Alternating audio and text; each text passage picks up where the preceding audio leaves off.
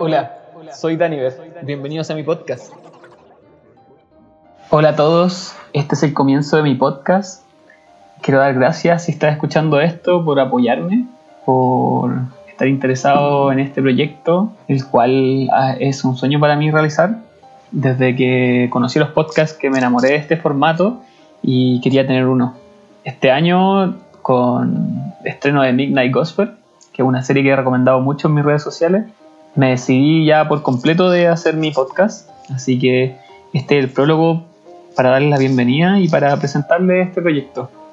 En este podcast quiero mostrarles una parte de mí, las cosas que me gustan, las cosas que me interesan, y lo voy a hacer a partir de entrevistas con personas que estén haciendo cosas que me interesen. Hablar con ellos, hacerle preguntas sobre sus proyectos, sobre qué los inspira, qué les gusta, sus opiniones sobre la vida, sobre la actualidad y siempre presente el tema de los psicodélicos. A cada invitado quiero preguntarle su experiencia con los psicodélicos, qué ha aportado el consumo de esto a su vida, cuál ha sido su experiencia, si les gusta, si no, con el motivo de desmitificar a las personas que hacen uso de, esto, de estas herramientas para expandir la conciencia. Mi opinión sobre la actualidad y cualquier cosa en verdad que quiera compartir con ustedes. Quiero agradecer también a las personas que me han apoyado para iniciar este podcast, a mi novia Nicole Pradenas, que es mi compañera, que me apaña en todos mis proyectos, en todas mis locuras, confiando en mí. Y mm, también quiero agradecer a un gran amigo, Fabián Coppola, que me regaló el logo del podcast, que me encantó. Le comenté el proyecto y si me podía ayudar con eso, y me lo hizo al tiro, y me encantó. Y un gran artista, para que lo sigan en Instagram, arroba Fabián-Coppola con 2P, un artistazo que está empezando a subir su arte visionario, así para que lo sigan. Y también quiero agradecer a MC Locide, otro gran artista que me va a ayudar con la edición, va a ser mi productor del podcast, también para que lo sigan, un rapero consciente muy muy bueno. Arroba MC Locide su Instagram para que lo sigan también y le agradezcan, que sin él tendría que editar yo y no sé si quedaría tan bien. Así que muchas gracias. No se pierdan el primer capítulo. Hasta la próxima.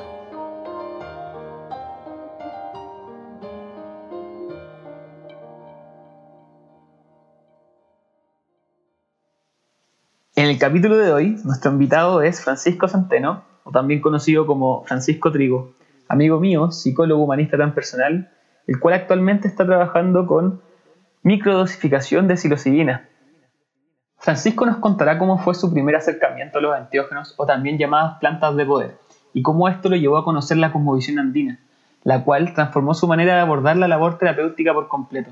También hablaremos del viaje del héroe, la búsqueda del sentido y cómo ser protagonistas de nuestras vidas. Para terminar, le preguntaré cómo realizar un protocolo de microdosificación de psilocibina y qué beneficios puede traer a mi vida. Ojalá les guste y la disfruten como yo.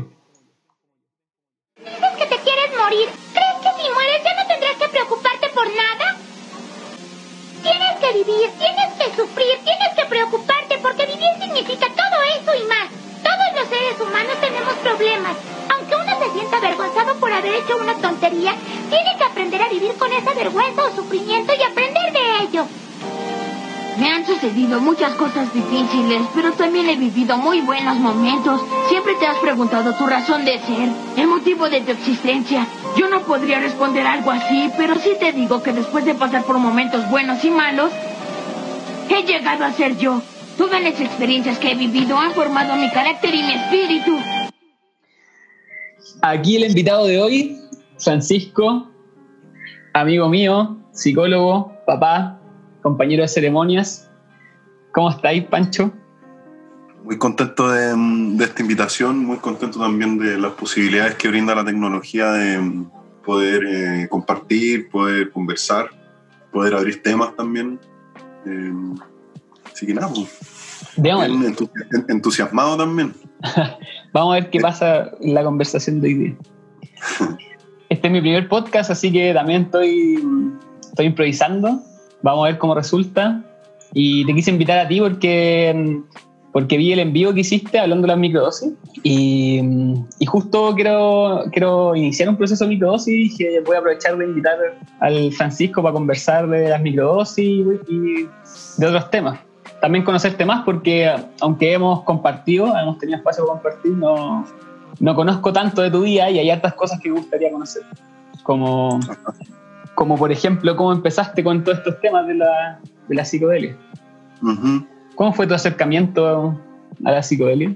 ¿De qué, ¿A qué edad te acordáis tu interés? Mm, mira, me estáis haciendo ir bien para atrás. Em, mi interés empezó en etapa escolar, en la comedia, y mm, llegué a través de la música principalmente, que yo soy músico entre otras cosas, y, mm, y fui súper seducido como por la parte estética de, de toda una camada musical súper mega conocida por, por todos, supongo, que, que es todo como la, la herencia de la estimulación psicodélica que sucedió en, en, Estados Unidos y en Europa en los años 60, 70. y, Pink Floyd, Jimi Hendrix. Claro, claro, y toda esa historia, y el cine también, y, qué sé yo, y Jack Kerouac, que leí en el colegio, y, y, y, me sedujo mucho estéticamente todo lo que provenía desde ahí. Entonces, como un poco, me acuerdo como en tercero, cuarto medio, también leyendo filosofía y cuestiones como que un poco me, me obsesioné con esta idea como de, al enterarme de la posibilidad que habían otro, otras fuentes de información, otras posibilidades de percepción también. y, y, leí todo lo que pude, investigué todo lo que pude hasta que en, cuando tenía 18 años nos fuimos de viaje con unos amigos a Bolivia. ¿Ya? Y, y así en la de cabro chico, eh, de probar plantas y qué sé yo, bueno, nos mandaba unas jornadas de carrete brutales. ¿Y, ¿Y, marihuana ya habíais probado, ¿no? En ese momento. Sí, sí, sí desde muy joven ya era un fumador habitual. Eh, cosa que ahora ha cambiado mucho, pero, eh, pero en ese entonces sí. Y, y en ese viaje me enfermé, me enfermé así, pero estaba eh, orinando sangre en Bolivia. ¿Ya? Y, me deshidraté y tuve una experiencia así como media de muerte. Y mm, estábamos en Sorata, me acuerdo, y apenas yo me recuperé, porque andaba con, con amigos que me estaban esperando a que yo me recuperara para ir a la Isla del Sol, en el lago Titicaca. ¿Ya? Y, y, compramos unos brazos de San Pedro, apenas estuve saludable de vuelta, nos fuimos a La Paz, compramos unos brazos de San Pedro. Qué intenso el viaje, güey. Sí, no, intensísimo.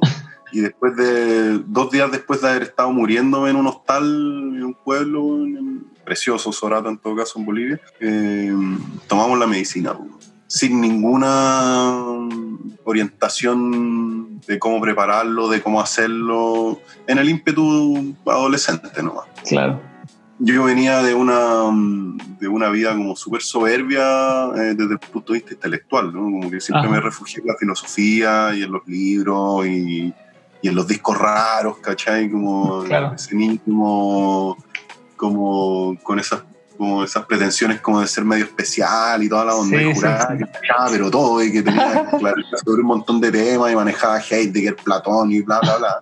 Y de repente tomé la medicina, compadre, y me di cuenta que no sabía nada no sabía nada y se me cayó el mundo y se me cayó de la manera más hermosa posible, en la isla del sol, sentado en una roca viendo el lago Titicaca, rodeado de mandalas, conversando con mariposas. Eh, tengo unos recuerdos muy hermosos de, de esa vez. Y, y, claro, mirando la historia para atrás, no fue casual que, que fuese la primera planta que, que conocí, ¿no? porque me Ajá. acompañó el resto de mi vida hasta hoy, de una manera Ujú. súper presente y activa. Y, y esa experiencia de haber estado muy vulnerable y después haber, haberme sentido muy cobijado, muy, muy bien recibido, eh, y, y tomar conciencia de, de, de una dimensión espiritual de una manera como súper brutal me cambió mucho. Me hizo, me hizo replantearme muchas cosas. Y yo volví de ese viaje siendo otra persona. Que hagan manso viaje, weón. Sí, y bueno, y de ahí empecé a, a, a averiguar un poco más, qué sé yo, y empecé a tomar la medicina regularmente y estuve un periodo bien largo tomando, tomando la guacoya solo. Solo así en tu casa. No, en el medio al cajón del Maipo, qué sé yo, y empecé a hacer una relación con la planta eh, Ujú. muy desde la curiosidad también. Y Y eso fue antes de, de- de que tú te, te metías a estudiar psicología. fue justo cuando entré. Fue como, el, fue como el verano del primer año de escuela de psicología, ¿cachai? Como con amigos nuevos y toda la onda, como... Súper. Así como, como, como abriendo el mundo como a, a machetazos, ¿cachai? Pero bueno, Como- sí, esa, esa actitud adolescente. Sí, pues rompiendo un poco como todo este bosque cognitivo que, que- que heredamos de la formación escolar y de la familia y qué sé yo, y siendo chuta. ¡Wow! El mundo es enorme, está lleno de posibilidades y me las he perdido, pero ahora tengo la, la chance de, de mirarlas, Sí. de asomarme por primera vez al jardín. Me llama caleta la atención lo que contáis porque igual me siento un poco identificado en tu relato, esa actitud y ese refugio intelectual. Yo también cuando adolescente me refugié mucho en lo intelectual. Y mi, mi primer acercamiento a los psicodélicos también fue Castanea, pues, le- leyendo Castanea como Claro. primero medio. Y luego también filosofía, psicología y todo, todo teoría, pues, nada, nada experiencial. Sí. Bueno, preparando un poco también la máquina, ¿no? Sí, todo el rato. Sí, Sí. Alisando el camino. exactamente. Sí. Y, mm, y de ahí en adelante diría que mm, muy, primero muy de a poco y después muy intensamente lo que me dediqué a hacer fue eh, a hacer un esfuerzo por integrar como perspectivas, ¿no? Eh, integrar todo este conocimiento de psicología que, que siempre valoré mucho que estaba recibiendo, eh, pero que no se condecía de ninguna manera con todas estas experiencias que estaba teniendo y tuvo que pasar mucho tiempo para que mm, para que dentro de mí como que esa- esos dos espacios pudiesen conciliarse de una buena manera Diría que uno después de unos cinco años de hacer clínica ya después de titulado y qué sé yo em, pude como avanzar en la construcción de un modelo metodológico eh, que, que abordara desde la integración estas dos corrientes en psicoterapia.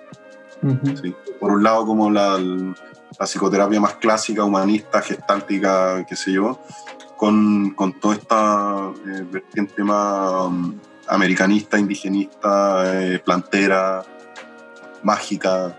eh, porque mm, la, la gran novedad para mí fue descubrir que había una terapéutica ahí, una terapéutica que, que no venía en, en marcha blanca, sino que era una terapéutica que era milenaria y que no se trata solamente de, de- de tomar una planta, sino que se trata de, que, de tomar una planta y ahora qué hacemos y cómo podemos Ajá. aprovechar este espacio para generar salud.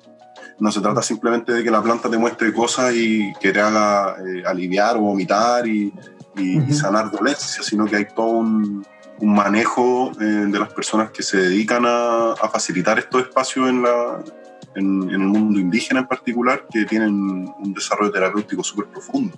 ¿no? Y hay técnicas y herramientas que si tú las, las traslapáis de contexto y las, y las traes a una universidad, son técnicas psicoterapéuticas. Ajá. Entonces, lo que fui haciendo desde entonces fue crear un, propio modelo de integración entre ambas cosas. ¿sí?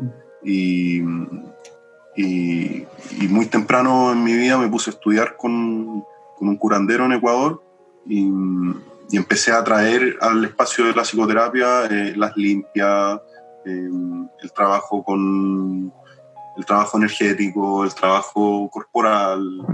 ¿Y cómo, cómo fue ese salto, ese salto de, de estar en la universidad, después aplicar y después llegar a Ecuador? fue caótico, fue súper caótico. Para mí fue súper caótico, es como un, es un, un rompecoco, le digo yo. Porque en el fondo, claro, tenéis que abrir un, un montón de, de entendimientos previos y, y estar disponible para reconfigurarlo. ¿sí? Eh, y cuestiones básicas como qué significa estar enfermo, eh, qué significa estar saludable, qué movimientos hay que hacer desde la enfermedad para, para transformarla en salud y en armonía Ujú. que mm, incluso en la- desde la psicología es un, es un problema político.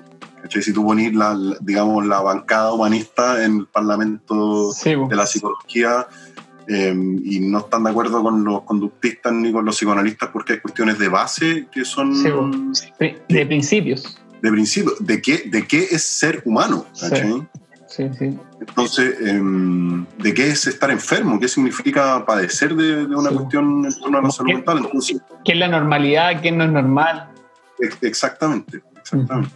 Entonces, todas esas definiciones que para mí ya estaban súper hechas desde el modelo universitario, se fueron a las pailas. Chocaste con una nueva cosmovisión. Sí. y que, y que desde mi experiencia con plantas merecía todo el respeto y toda la consideración. Entonces, por eso digo que fue un caos, porque es como, como que te enfrentara a dos figuras de autoridad y de respeto para ti que te dijeran cosas que, que no necesariamente son complementarias y que en muchos aspectos son excluyentes. ¿cachai? Vale, interesante todo lo que me comentáis, porque una, una de las ideas de este podcast, de este espacio que estoy abriendo, es eh, generar psicocultura, o sea, como mostrar la, lo hermoso de estas herramientas, pero también culturizar en, en su uso, en, en, la profundidad que tienen, como tú decías, son prácticas milenarias, mm. eh, y está muy en, muy en, en, ¿cómo se dice?, muy en boga. Todo el tema de la psicodelia, cada vez se abre más la temática y cada vez veo que hay mucha gente interesada en consumir, pero también veo que hay un abuso en el consumo. Mm. Que mm, no hay preparación, no hay contexto y a veces pasan cosas que, que con un debido contexto no pasarían. Como le llaman el, mal viaje o la mala experiencia o gente que queda, que queda mal con la experiencia. Sí, es un súper tema y, y yo lo, lo, abordaría primeramente desde el lenguaje, porque, eh, porque hablamos de psicodélico y no, no, utilizamos otra terminología. Eh, se, se, nos ha ofrecido desde el punto de vista de los medios de comunicación un relato que, que, viene desde la experiencia em, de ensayo y error que, que, se vivió principalmente en Estados Unidos. Em, y, y, desde ahí, frente a todo ese caos social, como desde la academia surgió esta, mm, este marco de referencia de, de, seguridad en viajes, que es el modelo de set y setting. ¿sí? Em, pero que viene desde una perspectiva, para mí, demasiado occidentalizada. Claro, como una, perspectiva eh, psiquiátrica clínica. Una perspectiva psiquiátrica de manejo de variables. ¿sí? Y claro, cuando trabajamos con una droga de diseño o con un psicofármaco, esa perspectiva de manejo de variables tiene sentido. ¿cachai? pero, pero esa, mm, esa definición pasa por alto el, lo, lo, más importante desde la perspectiva propiamente americana que es la dimensión de planta de poder finalmente, donde el manejo de variables se vuelve mucho más difuso. Y si reconocemos que, que la planta tiene una personalidad y es una entidad en sí, eh, ese modelo de manejo de variables eh, deja de funcionar finalmente. Obviamente hay un gran aporte desde el punto de vista de la seguridad en viajes, por decirlo de alguna forma, respecto al modelo de set y setting. O sea, sí, es cierto, pero no podemos eh, considerar que es todo. ¿sí? Y, eso que no está dicho en el modelo de setting y setting es el aspecto mágico, y el aspecto de, planta de poder y el aspecto del manejo de los curanderos. Em, porque si, si, nos vamos más profundamente, nosotros desde la mente occidental lo que hacemos es establecer relaciones entre nosotros, sujeto, privilegiado, Dios, entre paréntesis, y un objeto. Entonces ese objeto lo podemos manipular manejando y controlando variables. ¿Sí?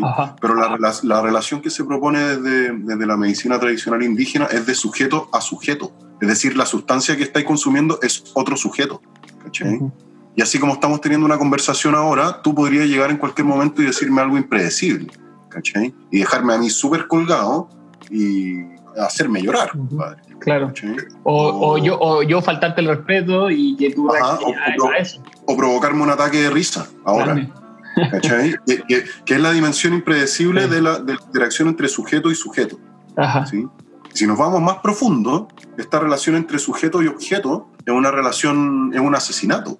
Porque si nosotros somos dos sujetos y yo quiero aprovecharme de ti, para mí va a ser moralmente mucho más eh, duro y pesado hacerlo. Pero si yo te convierto en un objeto y convierto a Daniver en un objeto, lo vuelvo, lo vuelvo permeable a mis abusos, a mi dominio, a mi extractividad, a, mi, a lo que yo quiera hacer, si total da nivel es un objeto. Claro, entonces, entonces yo siento que en este tiempo es súper relevante que desde, desde Sudamérica en particular, incluyendo México también, em, emerja una voz distinta en este gran tema que llamamos psicodélicos, que considere o que, o que traiga el recuerdo de, de la importancia de considerar eh, a estas plantas de poder como sujetos también, que tienen una forma de inteligencia particular, que tienen una manera particular de, de, comunicarse con la humanidad, que puede ser traducida en mapas químicos y estructuras y moléculas, y sí, Y yo encuentro que es súper importante entender esas cosas también.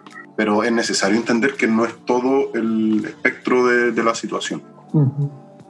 ¿Qué, Entonces, recomendarías tú a una persona que está interesado en probar sustancias por primera vez? En, en el mundo del, del, curanderismo se trabaja con alianzas. Uh -huh. eh, y todos las tenemos por ser seres humanos. ¿sí? Tenemos dedos, lengua, brazos, genitales, piernas, que mm, nos llevan a, a, entrar en relación con el mundo. ¿sí? Estamos diseñados para, para hacer relación. Uh -huh. ¿sí? y, y, en esa relación hay, hay, muchas capas, muchas profundidades. ¿no? Y en, en, el mundo del curanderismo se habla de que, esto viene de la toltequidad en particular, dice que con, con, la energía que nosotros tenemos personalmente no es suficiente y no basta para hacer los cambios en el mundo que, que nosotros soñamos.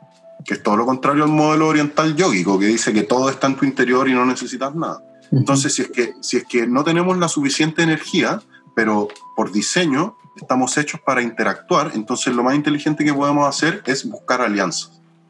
Y todos tenemos alianzas, todos tenemos difuntos, todos tenemos animales con los que tenemos particular sensibilidad, todos tenemos maestros espirituales, bueno, no todos, pero, pero muchos, o tal vez muchos sin darse cuenta, ¿no?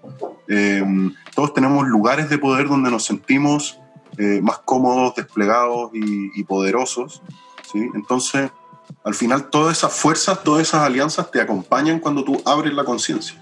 Entonces, si, si, si es que yo quiero abrir ese espacio de la conciencia, y percibir en una mayor amplitud, es súper importante que yo vaya acompañado, ¿no? que vaya acompañado con mis fuentes de energía y de alimentación. Eh, siempre hay un riesgo. Y a mí me encanta decirlo porque, porque uh -huh. muchas veces pareciese olvidarse.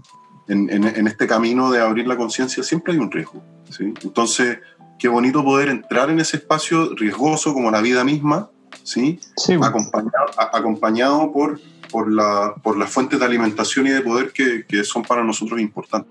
Y en la, en la conmovisión andina lo primero son los difuntos, ¿sí? tus muertos. El abuelo del Daniver o, o, qué sé yo, ¿se entiende? Que no es necesario ir demasiado lejos, ¿sí? No tenéis que ir a la selva a, a, a tomarte litros y litros de ayahuasca para ver los ojos del jaguar. Están aquí, ¿sí? Están en tu propia vida, en tu historia, en tus relaciones, en tus vínculos. Entonces es para mí eso es como, el, es como es, esa toma de conciencia para mí es lo primero. O sea, si quería entrar en el espacio mágico de la apertura de la percepción, anda acompañado y anda con, tu, con tus aliados. Pero ¿cómo, cómo, cómo en lo práctico, cómo una persona puede empezar a, a contactar con su aliado? Así un... Porque yo, yo tengo, cuando tú me estás contando esto, se me vienen muchas, muchas experiencias personales, eh, muchas prácticas también, pero um, si yo no sé nada de lo que tú me estás hablando. ¿Cómo, cómo puedo contactar con eso? ¿Cómo puedo entrar con mi aliado? Es una toma de conciencia de lo que para ti es fundamental de tu propia vida. Uh -huh. Cuando todo se disuelve, queda solo lo elemental. Cuando, cuando, la realidad, cuando la realidad se desfragmenta, lo único que es accesible es lo que es fundamental. Y a veces esa toma de conciencia es un accidente se te pasó la mano con la dosis y, o qué sé yo, y, y, terminaste, terminó apareciendo la imagen de tu hija y fue lo que te trajo de regreso, ¿sí? O puede ser una toma de conciencia previa, que es lo, lo, ideal, ¿sí? Que tiene que ver también con, con, con saborear un poco la profundidad de quienes somos.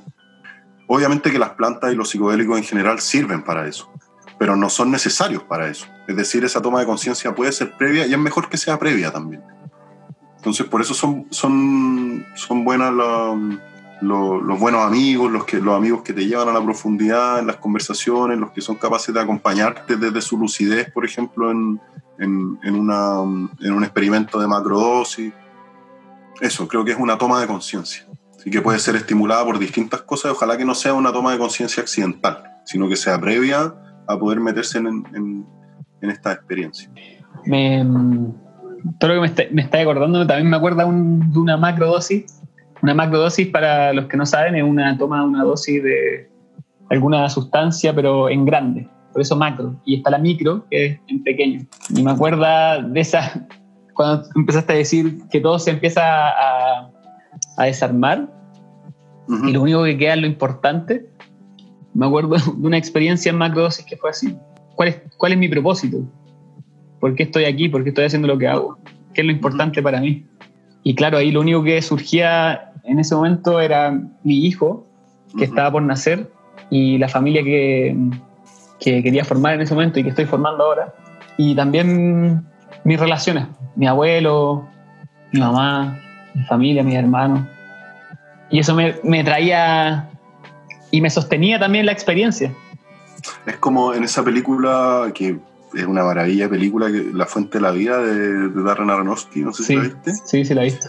Cuando este personaje está en, en que es esta especie como de estrella, Sí. como en la que vive en el mundo espiritual, Ajá. y de repente, claro, está todo disuelto y aparece esta mujer detrás del árbol y le dice, finish it, termínalo.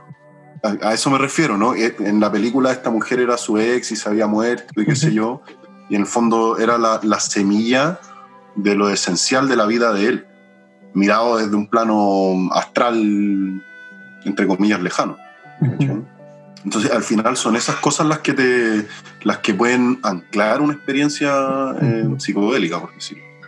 Igual es, es interesante porque cuando yo era adolescente yo tenía otra idea completamente distinta de, de- de esta experiencia. Mm. De alguna forma yo estaba buscando una experiencia como del más allá, como que, que Mm. algo que estuviera fuera de mí.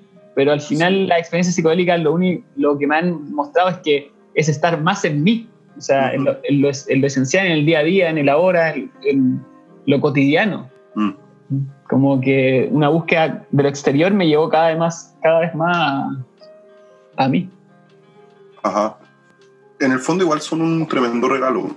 Sí. Más allá de la, de la- de- de la experimentación eh, farmacológica que vino de- a partir de los Ajá. años 50 en adelante, eh, la posibilidad de encontrar em, estas eh, herramientas en la madre tierra dispuestas desde siempre em, es súper interesante como fenómeno. ¿no? ¿Por qué? Sí. ¿O para qué? por- Sí. claro.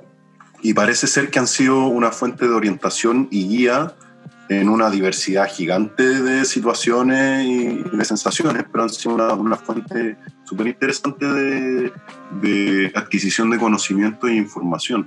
¿no?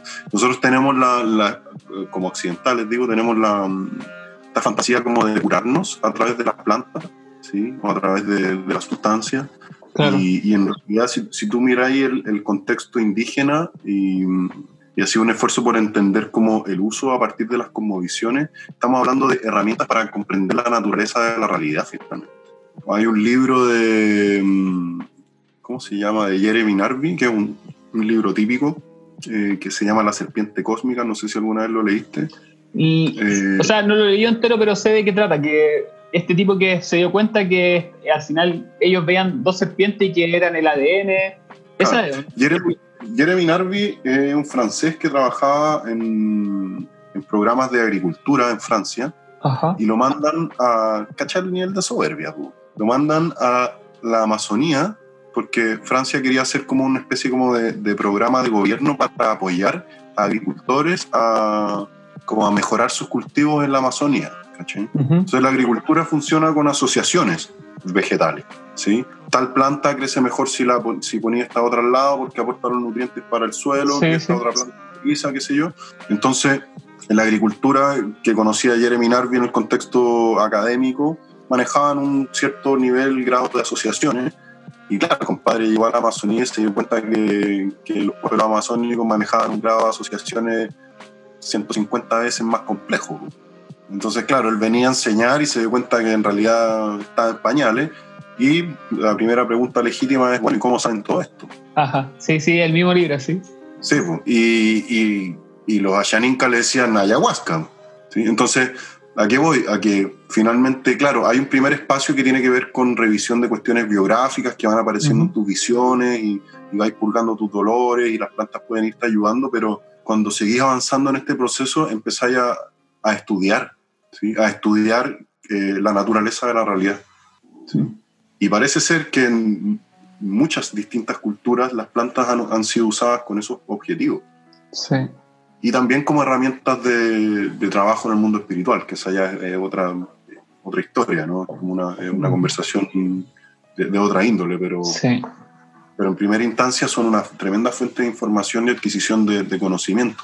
En el mundo andino, por ejemplo, hay personas que dicen que, que mucha de la, mm, del conocimiento astronómico provenía de eh, formatos de observación del cielo que incluían eh, uso de, de Huachuma, de San Pedro, o Aguacoya, como le llaman. ¿sí? Que en el fondo, claro, ellos eh, hacían lagunas artificiales para reflejar desde cierto punto de observación un lugar X en el cielo y observaban eso. ¿sí? Y se sentaban toda la noche a observar eso. Entonces, como me contabais, está la utilización de las plantas como medio para, para el aprendizaje, para captar información de cómo funciona la realidad. Y me recuerda varias experiencias también que he tenido que yo le llamo, parece que lo leí en alguna parte, como aprendizaje directo, como está en esa experiencia y, y, y, directamente tenía un aprendizaje de lo que estáis viendo, de lo que estáis experimentando. Y de repente te, me doy cuenta que sé algo que, que, no tiene explicación y después lo leo y lo confirmo. Por ejemplo, una de las primeras experiencias que tuve como de experiencia cumbre, eh, estaba, estaba um, fumando marihuana con un amigo y mi amigo me hizo una meditación. Y en ese tiempo yo no, yo no fumaba mucha marihuana en ese tiempo, y bueno, y ahora tampoco, eh, porque me daban, me daban mucho atrape, me atrapaba, me iba hacia adentro, me paniqueaba. Entonces mi amigo me hizo este ejercicio, que respirara, y, y empezó a respirar, empiezo a respirar, y de repente siento que los efectos suben, suben, suben, pero me empieza a gustar, como que me empiezo a abrir. Y, y en eso empiezo a sentir un, un calor y un hormigueo muy, muy fuerte en, en, la, en la pelvis. Y le digo, oye, Ale, ¿qué, ¿qué, me diste? ¿Qué me está pasando? ¿Qué me está pasando? Le digo. Y empieza un hormigueo muy, muy fuerte en la pelvis, muy, muy fuerte. Y como que me contraigo. Entonces, él me pregunta en el ejercicio si, si puedo hacer que ese hormigueo, esa sensación, suba.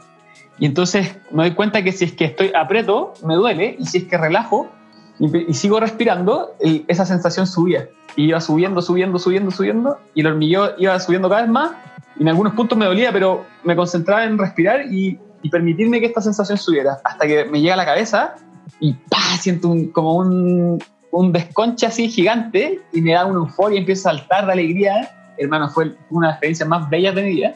Empiezo a saltar de alegría y, y después siento que me derrito. Todo lo contrario, me voy como para arriba y después me voy para abajo. Así. Y cuando me estoy yendo hacia abajo, en un punto siento que me voy a morir. Y en ese punto digo, ya, que va, me entrego.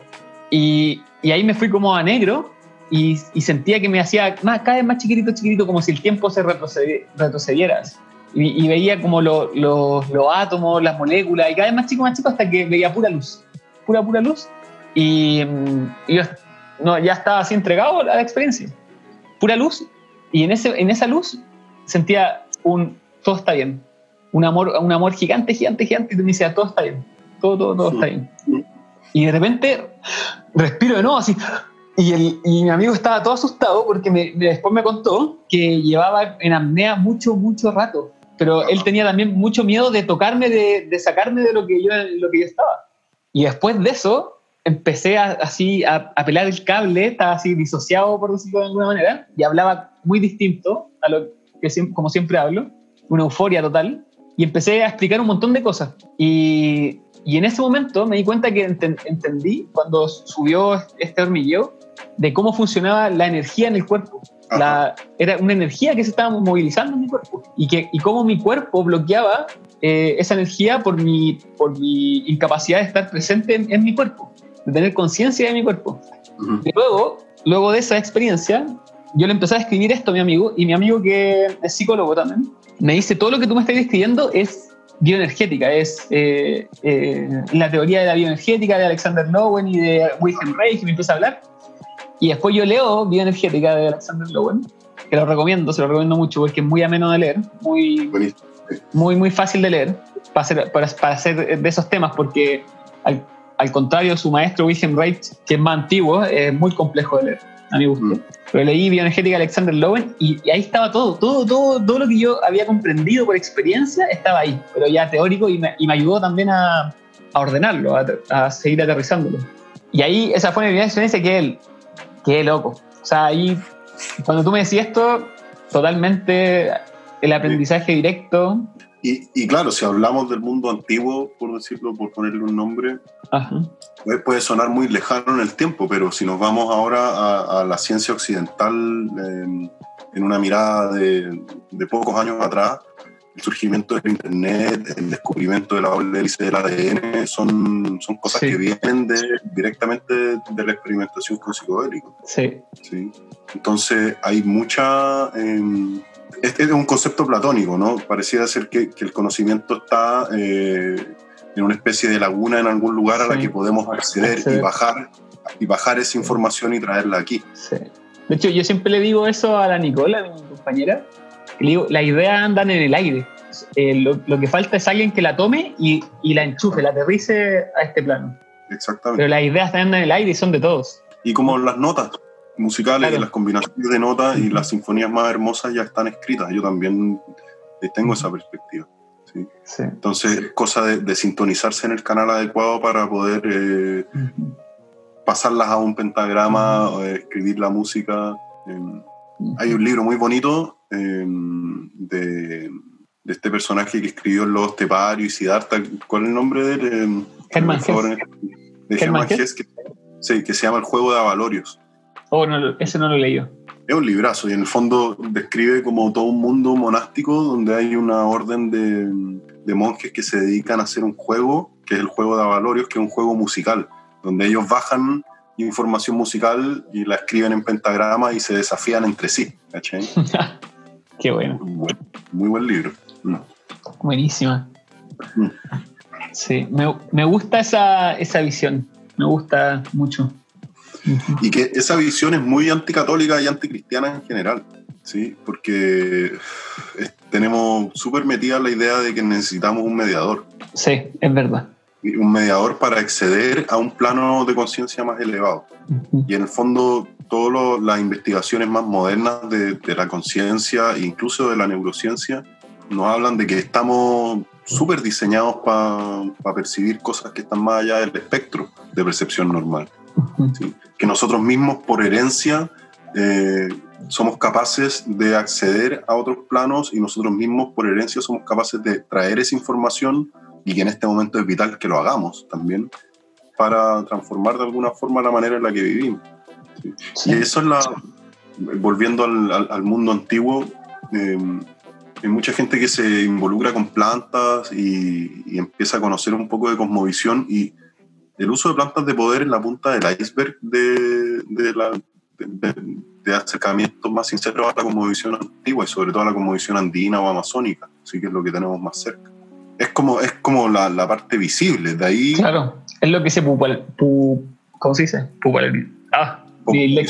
Exacto. Claro, pero de ahí hacia abajo, en el iceberg, están eh, las formas de relación entre ser humano, el tipo de vínculo, la arquitectura, eh, la manera de hacer sociedad, eh, la manera de hacer salud, sexualidad y un montón de temas, ¿cachai? Sí. Entonces, finalmente todos tenemos esa capacidad de investigar. Y yo esa, esa cuestión me la tomé bien en serio y, y volviendo un poco al inicio de esta conversa, me, me dediqué a hacer un esfuerzo por integrar modelos terapéuticos y decir, bueno, ¿cómo puedo eh, ofrecer un modelo de salud que sea completo y que sea efectivo? ¿Sí? Ujú. mezclando cosas que han sido testeadas en el mundo occidental los últimos 50 años, qué sé yo, eh, técnicas gestálticas, focusing, eh, análisis de sueños y cuestiones, con, eh, con terapéuticas propias más del mundo curanderil.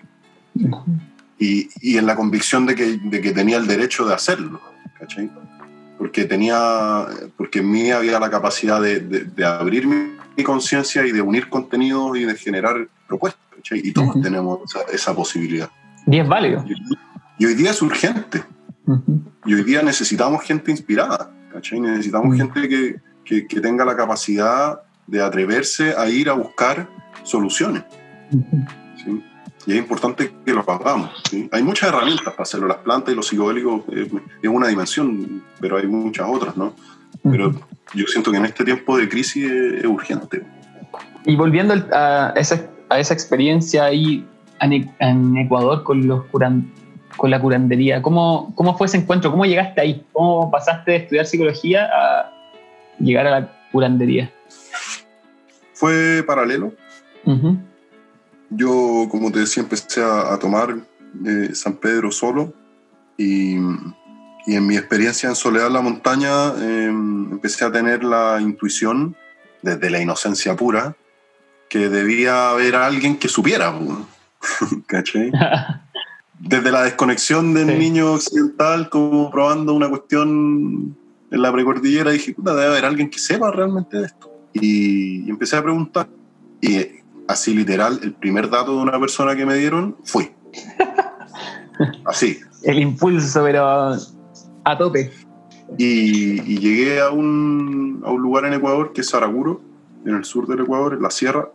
Y fue súper eh, especial porque mm, yo quería, como quería conocer a una persona, que era un, anciano, un taita, un, maestro, un curandero, que era una persona sumamente ocupada por cuestiones laborales. En, en, la cultura andina, el, yachak eh, no solamente un curandero, sino que un líder político. ¿Cachai? Son personas que están súper eh, metidas en los nichos de comunidad. No es el sabio que está allá en la punta del cerro y que hay que ir a ver, sino que es el líder de la comunidad. Entonces, una persona que tenía súper poco tiempo para recibirme, entonces me tocó esperarlo dos semanas. Estuve dos semanas en una, en una pieza eh, con mi expareja preguntándonos así como, ¿qué onda? ¿En qué momento eh, va a suceder este anhelado encuentro? Y, yo hoy día pienso que fue como una especie como de prueba. Porque en el fondo, claro, tú estás viajando, pues, te juntáis las lucas para irte a otro país, queréis puro ver lugares y cuestiones, y de repente que hay chantado dos semanas en un lugar esperando a alguien que, no sabéis cómo hacer, qué te va a decir, cómo... y, y, después de esas dos semanas de espera iniciamos una relación que, que, se ha profundizado con los años. Yo llevo como 12 años estudiando con él, lo visito anualmente y tenemos una relación eh, que ya es familiar también. En algún momento yo eh, solicité ser recibido como, como, como hijo.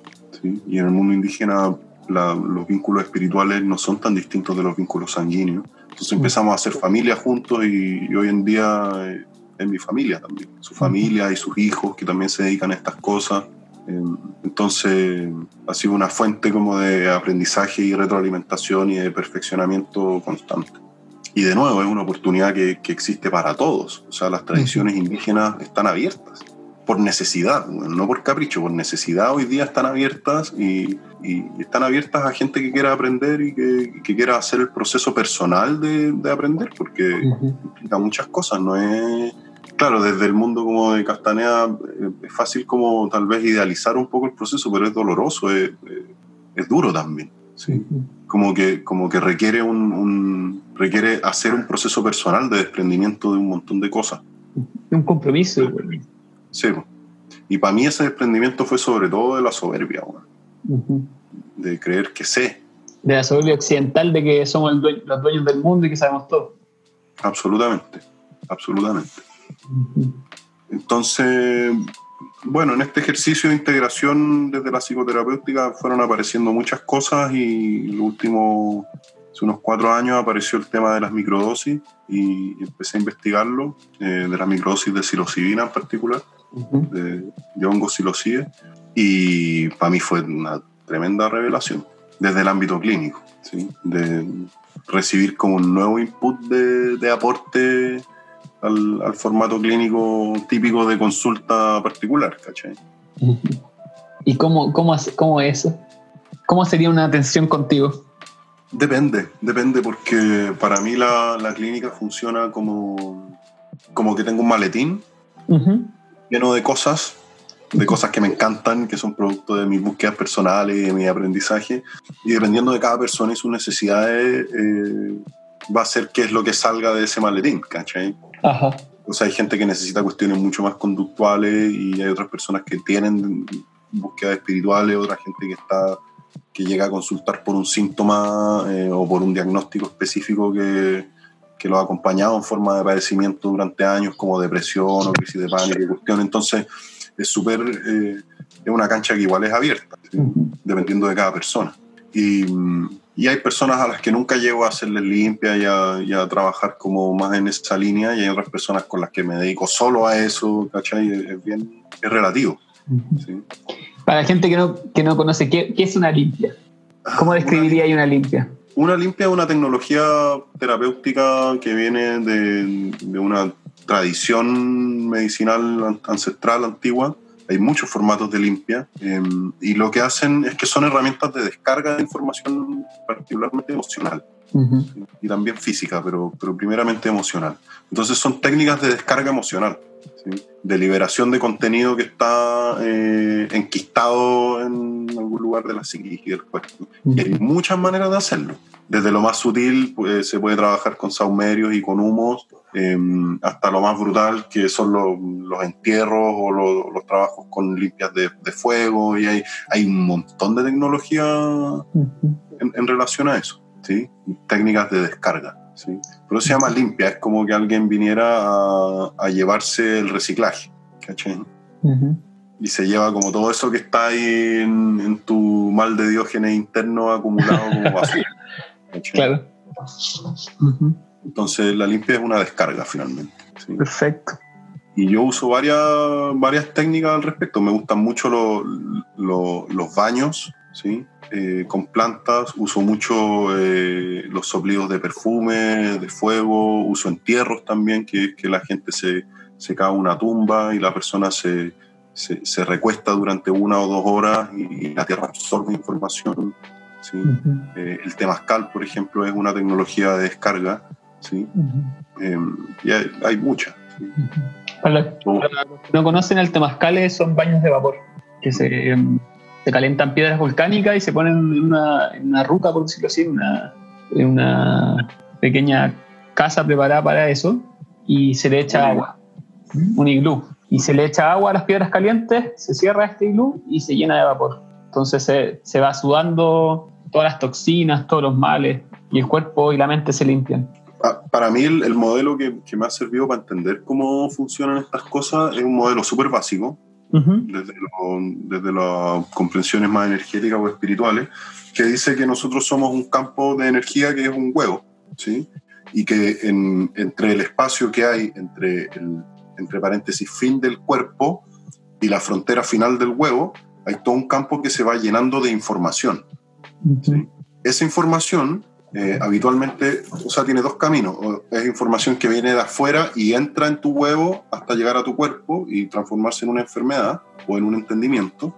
O es información que viene desde el interior de tu cuerpo y empieza a salir por tu campo hasta transformarse en, en la manera en que afectas la realidad. El tema es que cuando vamos acumulando experiencias dolorosas y cuestiones, em, nos vamos se va bloqueando nuestro campo de visión finalmente. Es como que te vayáis poniendo en el lente eh, experiencias de rechazo, de dolor, de sentirte inferior, no merecedor de amor y un montón de mensajes que son súper habituales en nuestra relación interpersonal y psíquica.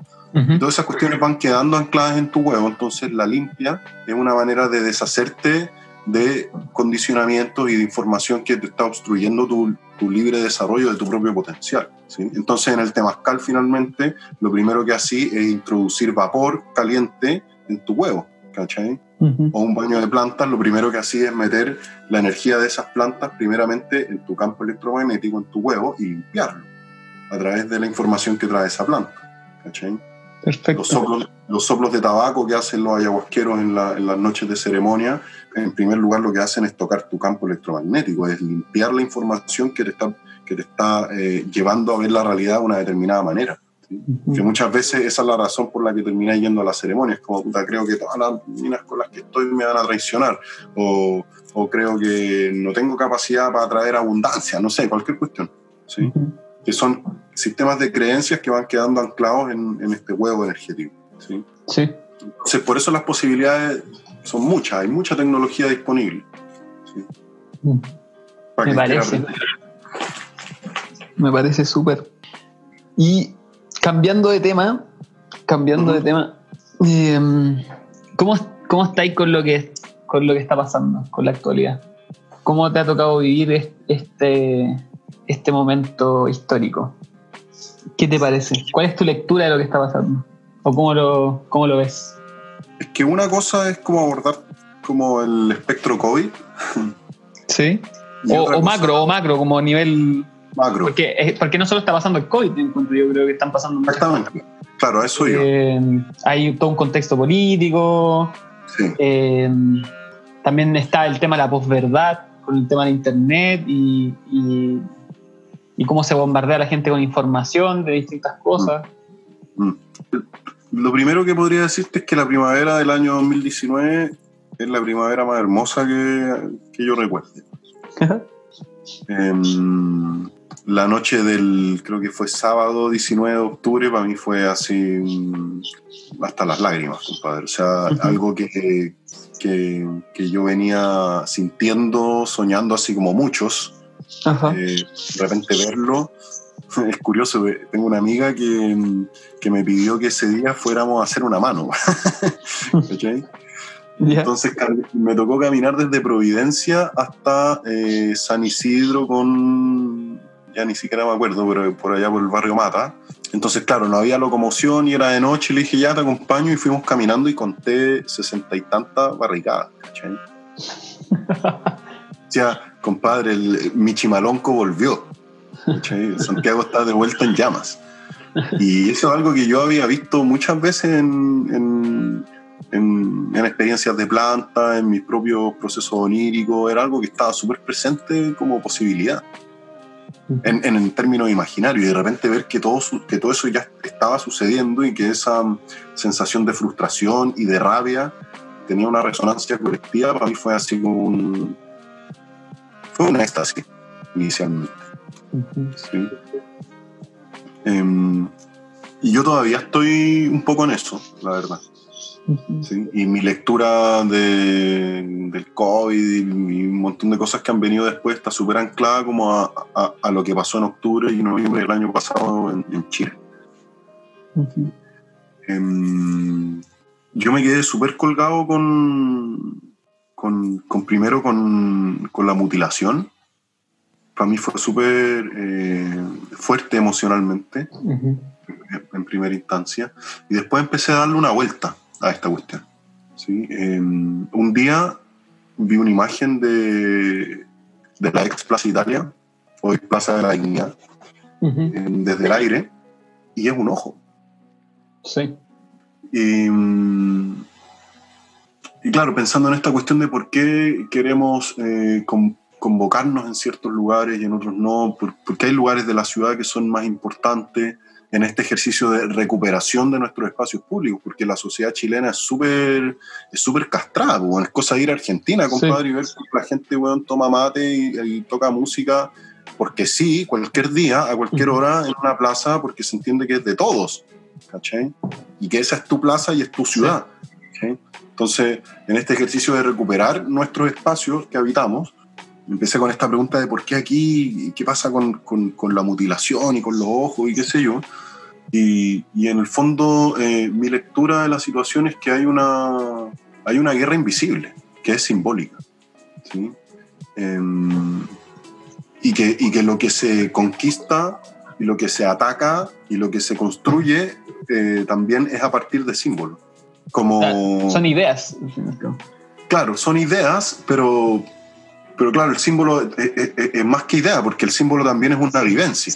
¿cachai? Es como estas imágenes, mi imagen favorita de la revuelta en Chile, eh, en la plaza de, de Concepción, eh, dos líneas de cientos de personas jalando la estatua de Pedro Valdivia. Sí, sí, ahí también te entiendo completamente que está, ahí, ahí se está cambiando los, los símbolos de la conciencia a nivel país, así como los símbolos de la conquista, los símbolos patrios. O sea, más que, más que cambiar, siento que hay una reapropiación de algo Mm. que fue como robado. ¿Cachai? Em, y quiero, quiero volver al tema de los ojos, porque el, el Cerro Santa Lucía. Juan Huelén, em, la, las investigaciones del Rubén Steberg y del Patricio Bustamante, que son las personas que han estado haciendo las excavaciones en Santiago los últimos años, dicen que el Cerro Santa Lucía, Juan Huelén, era un, ce- un centro de observación astronómico. Mm. Pero Santa Lucía es una santa que se saca los ojos por amor a Dios. Oh. Está, ¿Cachai? está deep, está deep la info que te estoy mandando. Entonces, la Santa Lucía, si ustedes buscan la imagen, es una santa que tiene sus ojos sobre una bandeja. Ujú. ¿Cachai? Entonces, y nosotros estamos, eh, hemos estado todo este tiempo hasta que vino esta pinche pandemia, luchando por apropiarnos de un espacio que es la representación física de un ojo, mientras la policía le dispara a la gente a los ojos. Entonces, bueno, el ojo es, es como el símbolo por excelencia de la conciencia, finalmente, ¿no? Sí. ¿Sí? Entonces, ¿por qué de la conciencia? Porque nosotros asociamos mucho la conciencia al acto de ver. De ver, sí. Si no estáis viendo, no estáis conscientes. Exactamente. Entonces, claro, yo no puedo construir dignidad para mí y para otros si es que no soy capaz de ver el espacio en el que interactuamos. ¿sí? Porque ¿qué es la dignidad también? ¿sí? A mí la dignidad es como, es como, es como la maximización de nuestro propio potencial. ¿cachai?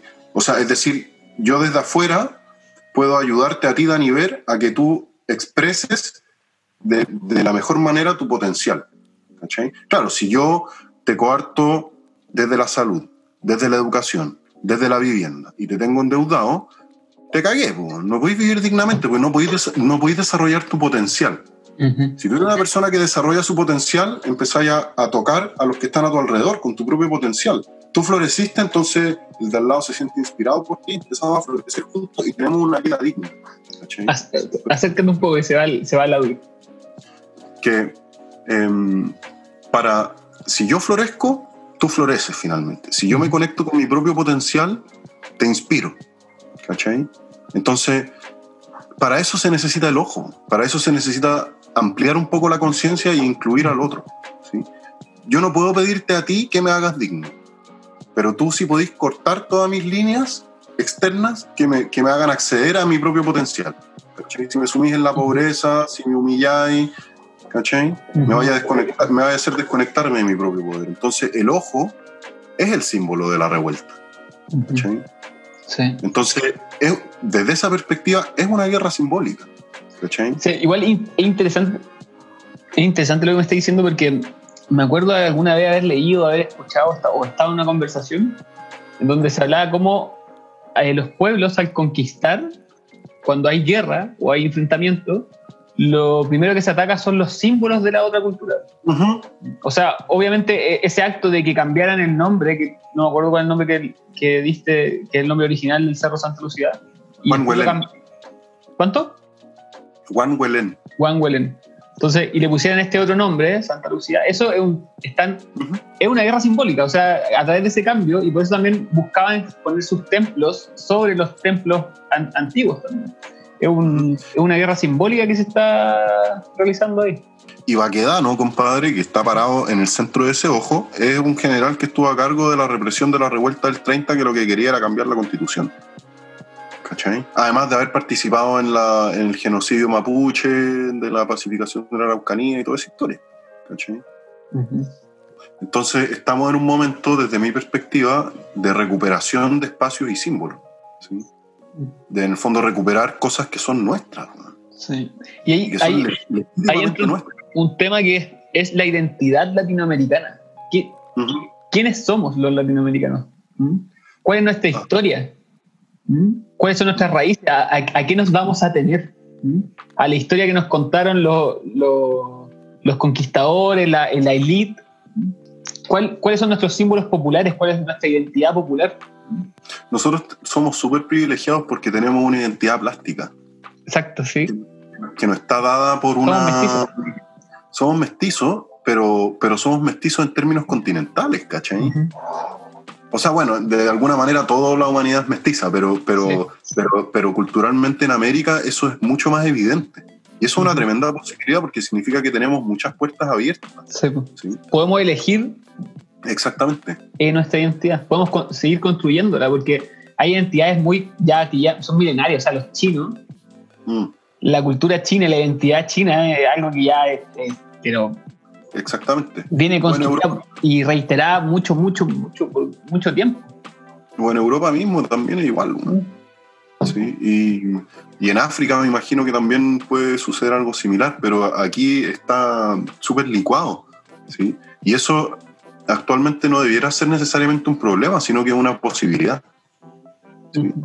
Entonces, está súper abierto, ¿sí? Y cuando, y cuando salimos de los márgenes culturales eh, a través de, de, plantas o psicodélicos y nos abrimos al espectro gigante de, de posibilidades que hay en el universo, podemos encontrar muchas cosas que podemos anclar en un contexto cultural así de, de amplio, ¿cachai? Desde la identidad, desde la propuesta, desde la tecnología, desde la sociología, desde la psicología, desde un montón de, de aspectos. Y por eso es que yo digo que, que espero, y, y, y, también me siento en eso, que desde América venga también una, una nueva perspectiva, o sea, nueva, no nueva, pero pero el discurso occidental sí es nueva, acerca de qué es lo que significan las plantas de poder y qué significan los psicodélicos, que el tema que habíamos estado conversando anteriormente, por poner un ejemplo. ¿cachai? Sí, igual es interesante lo que, lo, eso porque también mm, me recuerda como Chile como referente cuando comenzó eh, esta revolución, por decirlo así. Uh -huh. eh, que Chile se volvió un referente de un referente simbólico, por ejemplo, el, el, el Matapaco eh, apareciendo uh -huh. en otros países como referente. Uh -huh. eh, y me recordó también una, un, una teoría hippie, por decirlo así, el tema de la Kundalini planetaria. No sé si ah. has leído sobre eso, Brúmbalo. Sí. Que hablaba que el, el, centro energético iba, iba cambiando para esta zona y que el cambio iba a surgir a partir de esta zona, por, por un tema cíclico. Sí. Eh, bueno, sí, hay muchas cosas que se pueden decir al respecto. Creo que, creo que todos los seres humanos tenemos la necesidad de sentirnos un poco especiales. sí, claramente. O sea, todos tenemos ese mal. Pues. Todos somos el centro del universo y nuestro país, claro. nuestro continente. claro, y el Valle del Elqui, el nuevo Tíbet, ya. Sí, sí. ya, pero, dale. Pero, pero a mí me gusta pensarlo como desde la, desde la conmovisión andina que se habla de los pachacuti, de, lo, la, de, de, los cambios de orientación a través del tiempo, ¿no? Y de, los, de estos ciclos de 500 años que, que van provocando transformaciones, finalmente. Y siento, yo siento personalmente que estamos en, en, en un tiempo de, de, volver a despertar. ¿sí? Y por eso es que estamos en la tercera oleada también eh, psicodélica y por eso es que estamos hablando de de plantas en un podcast y, y, no del último disco de la Britney Spears, no sé, ¿cachai? Como, como, que inevitablemente tendemos hacia, hacia un lugar de transformación. ¿sí? Eh, hoy día, hoy día es un día muy especial. Eh, y me desperté súper emocionado por las cosas que soñé anoche y, y varias cosas que están pasando en mi vida. Se escucha un poco mal. ¿En serio? Sí, a ver la posición? Es que estoy como súper cerca como del mic. No, no, sé, no sé, por qué puede ser la señal, pero ahí, ahí ya se arregló. Bacán. Decía que hoy día me desperté como súper emocionado. Uh -huh. eh, o sea, muy emocional en realidad. Y, y lo que pensaba en la mañana hoy día es que finalmente como cambiar las cosas que creemos que están mal es el sendero como que muchas veces nos sentimos tan desorientados y confundidos y perdidos y al final de alguna forma es tan evidente lo que hay que hacer uh -huh. o dónde hay que ponerse, que es como si tenéis un poco de sensibilidad, darte cuenta de qué es lo que está mal y qué es lo que desde tu lugar podía hacer para que esas cosas cambien. Uh -huh. y, y, siento que eso es muy del Pachacute, ¿cachai? Siento que esa, esa conciencia renovada es como es un poder que no tenían nuestros abuelos ni nuestros viejos. No sé si se sintieron en esa, en esa capacidad. ¿cachai? Uh -huh. Y, y para mí un poco la lectura de este momento se trata harto de eso. ¿sí?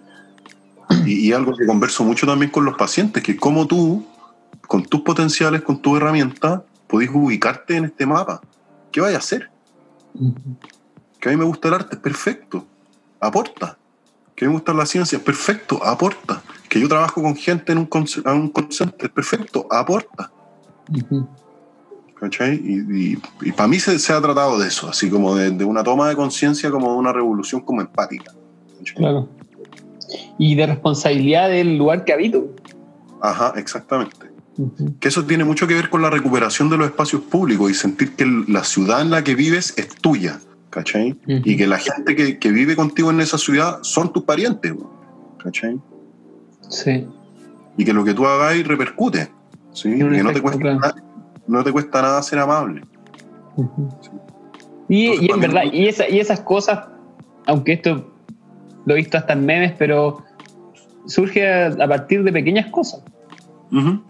Saludarse, mirarse a la cara, recoger tu basura, preguntarle al de al lado si está bien, si necesita algo. Sí, y si vais en un auto no le dais 200 pesos al compadre que te limpia el, el vidrio, weón.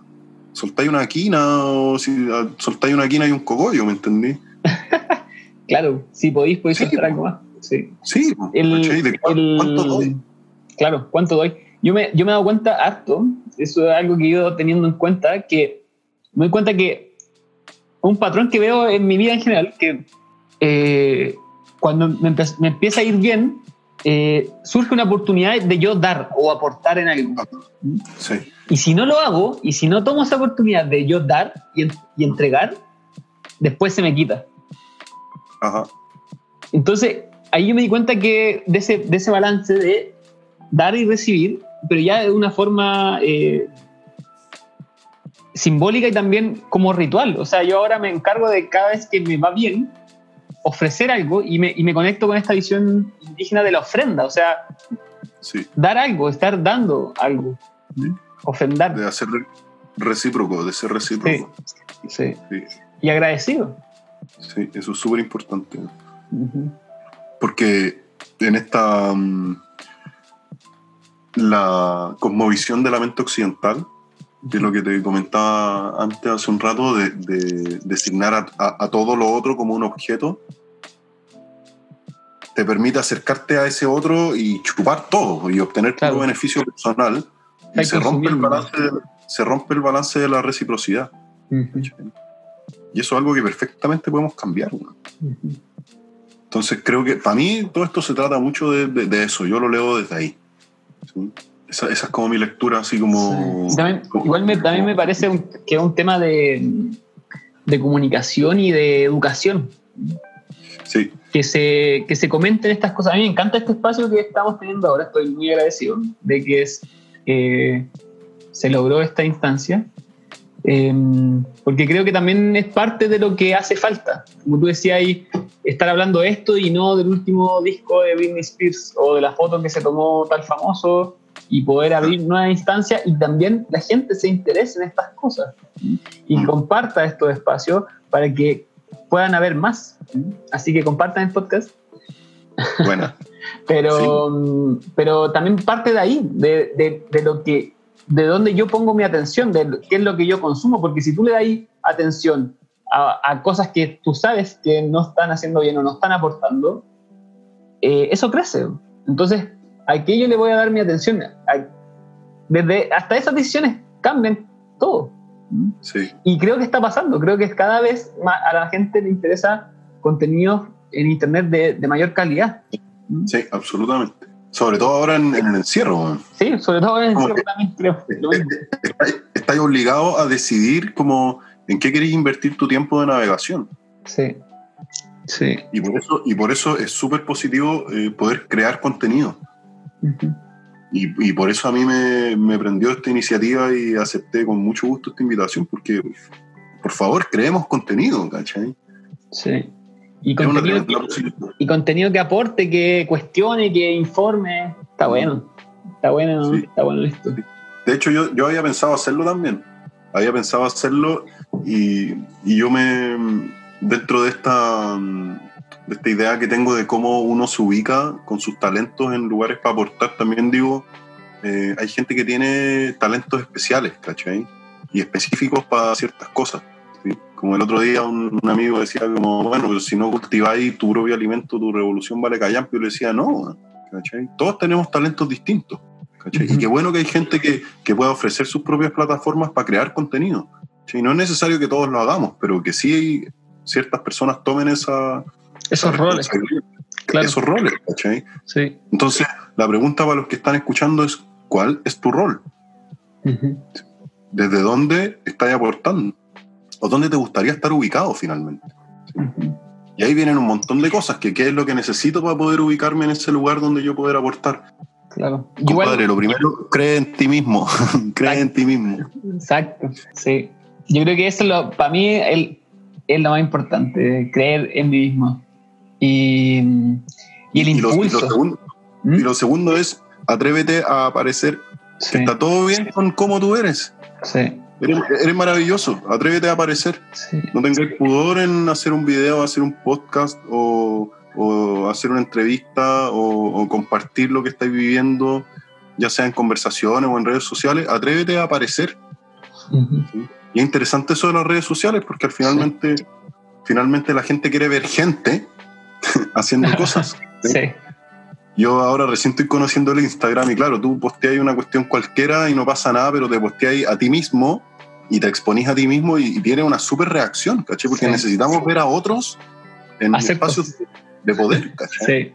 Y, y, y- y por eso yo también, siguiendo con lo mismo, o sea, ¿qué, qué voy a hacer con, esa, con ese espacio que se está dando con estas tecnologías? Y creo que son todavía muy nuevas, todavía están en pañales. Mm, Estas tecnologías están cambiando todo, nuestra forma de comunicarnos, de organizarnos.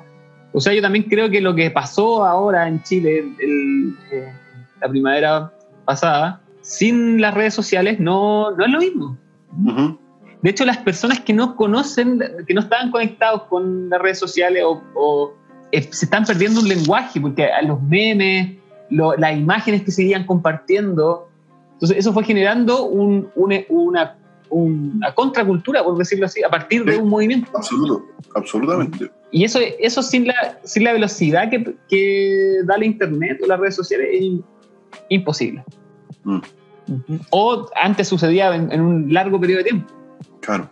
Yo me resistí harto desde mis convicciones, pero de repente dije, me estoy perdiendo una plataforma en la que, en la que sé que tengo cosas que decir que pueden ser un aporte en la vida de otros. Sí. Y dije, no, estoy puro weyando. Voy a aparecer, ¿no? Da lo mismo. Sí. Sí.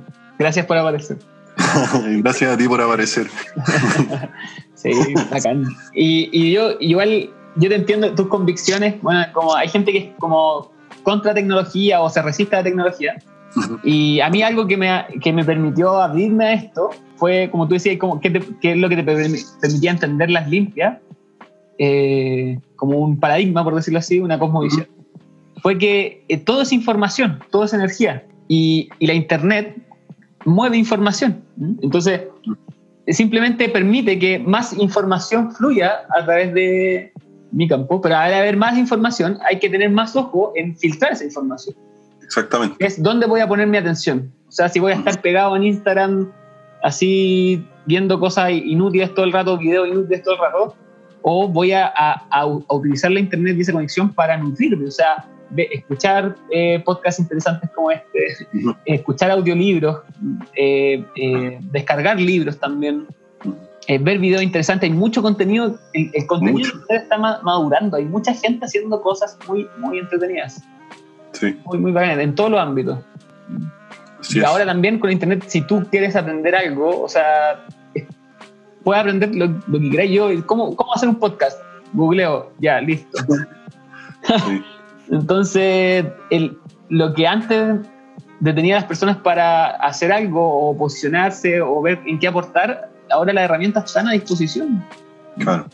Y lo que le digo, falta creer, creer, creer en ti, creer en, en mí y, y el impulso, atreverse, el coraje para decir voy eh, y lo puedo lograr y lo voy a hacer y si no resulta, aprendo y, y puedo intentarlo de nuevo y nada va a pasar. Mm. Sí, a mí me pasa que el exceso de información también puede generar mucha confusión. Sí, sí, sí. Y siento que, que, que somos súper susceptibles a confundirnos. sí. Porque, no- porque tenemos poca claridad de cuestiones básicas. De cuestiones básicas dentro de nuestro propio, incluso, código de valores. ¿Cachai? para mí es súper importante como tener eh, conciencia de esas cuestiones básicas. ¿Sí? Y mm, no sé, yo me repito mucho, eh, me manteo, ¿cachai? Me- tengo mis propios mantras y me los repito para Ajá. acordarme de cuáles son mis cuestiones básicas. Ujú. Y, y no sé, o sea, por ejemplo, a mí me hace muy bien volver a, mi, a mis convicciones más esenciales. ¿sí? Como por ejemplo, yo me digo a mí mismo, el sentido de la vida es amar y punto. Vinimos a compartir.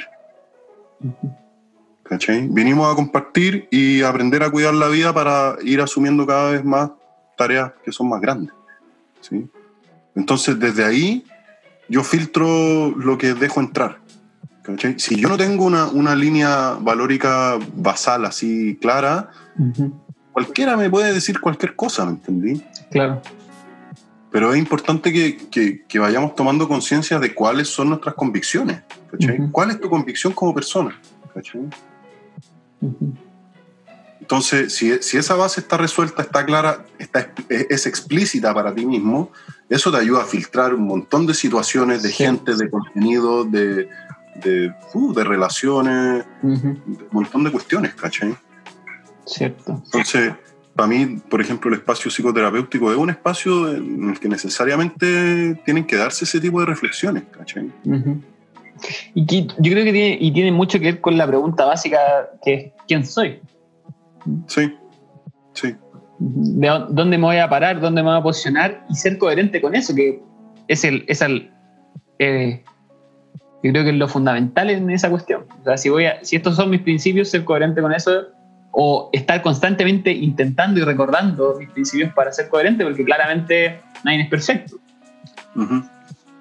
Yo quisiera como rescatar un poco como el contexto de esto, de esta conversación y, y decirte por qué me gusta tanto lo, lo que Ajá. está pasando en este diálogo, que es que, claro, nosotros abrimos eh, una conversación a partir de, de sustancias o de psicodélicos y plantas y finalmente lo que empieza a pasar es que empezamos a bajar desde la punta del iceberg y empezamos a ver qué es lo que está debajo del agua, ¿cachai?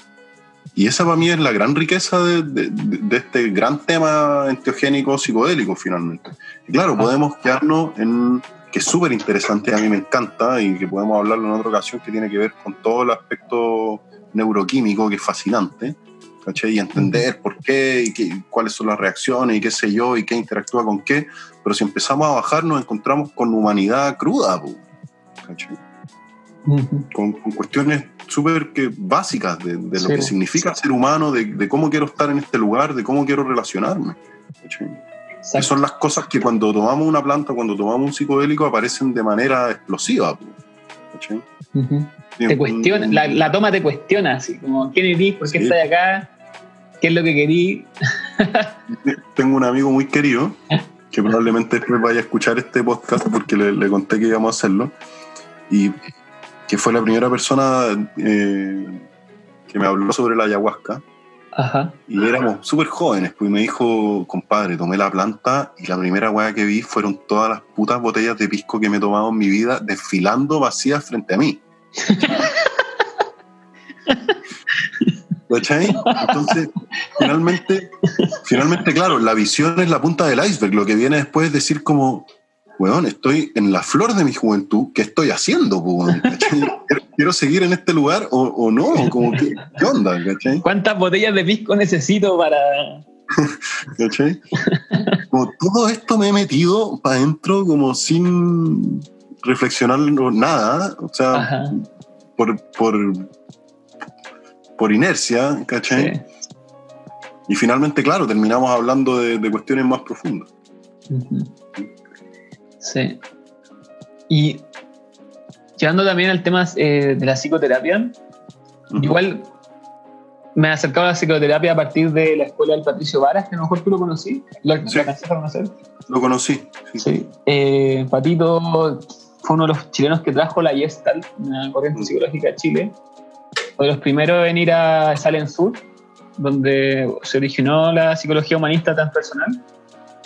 Y yo me formé con él como terapeuta humanista transpersonal, una formación que hacía él en su, en su centro. Bueno, él falleció el año pasado y que en paz descanse porque era un maestro, Mm. lo, lo quiero mucho.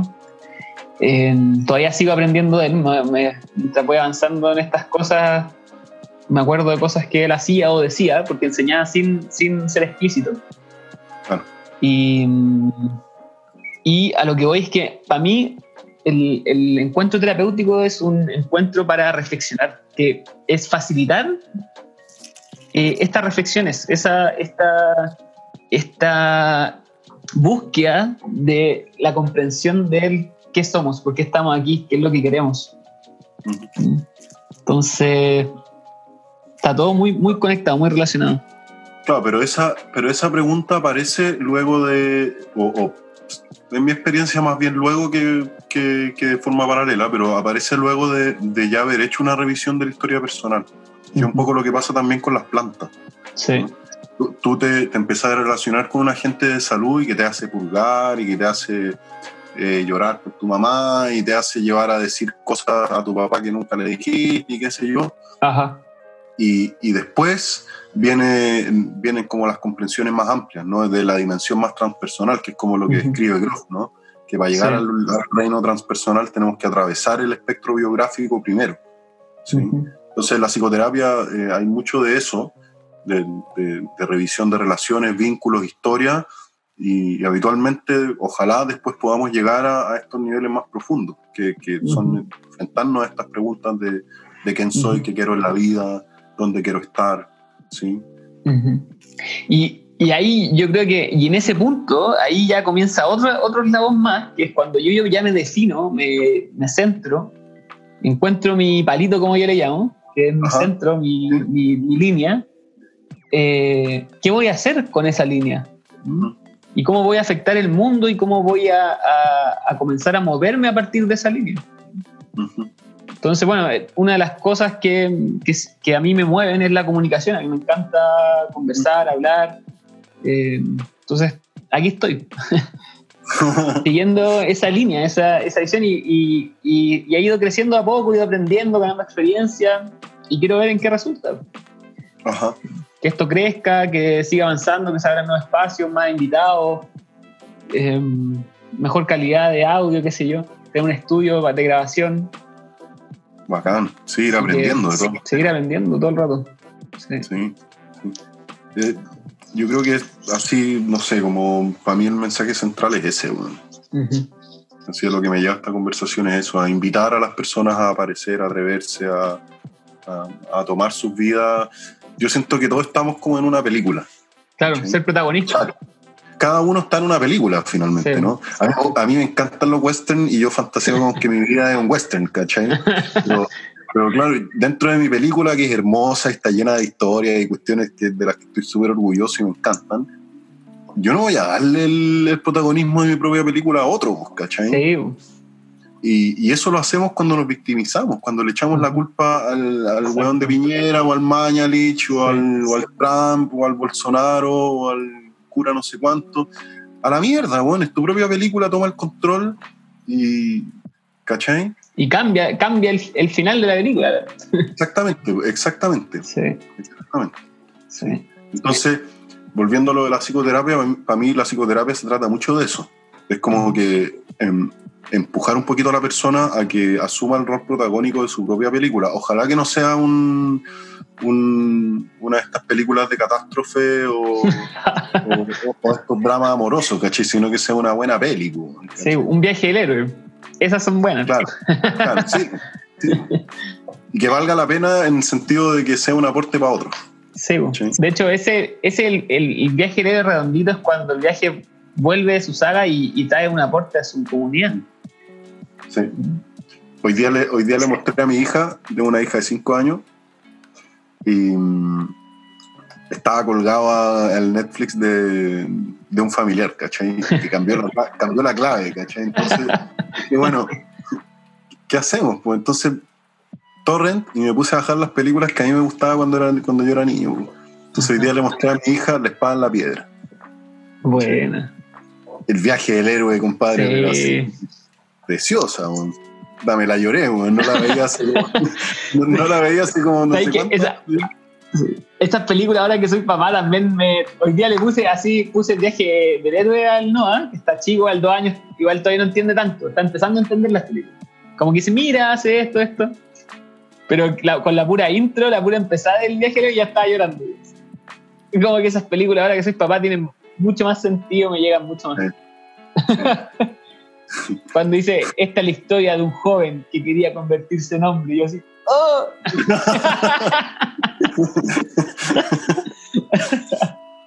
sí. Bueno, eso, ese es un super punto. Ese es un super punto porque, mm, por ejemplo, en, en esto que estáis tocando particularmente ahora, es donde convergió eh, mi, mi punto de, de, propuesta metodológico donde se encontraban la psicología con el curanderismo. ¿no? Ujú. Que nosotros no tenemos eh, culturalmente un espacio de transición. ¿sí? No tenemos... eh, Ritos de transición.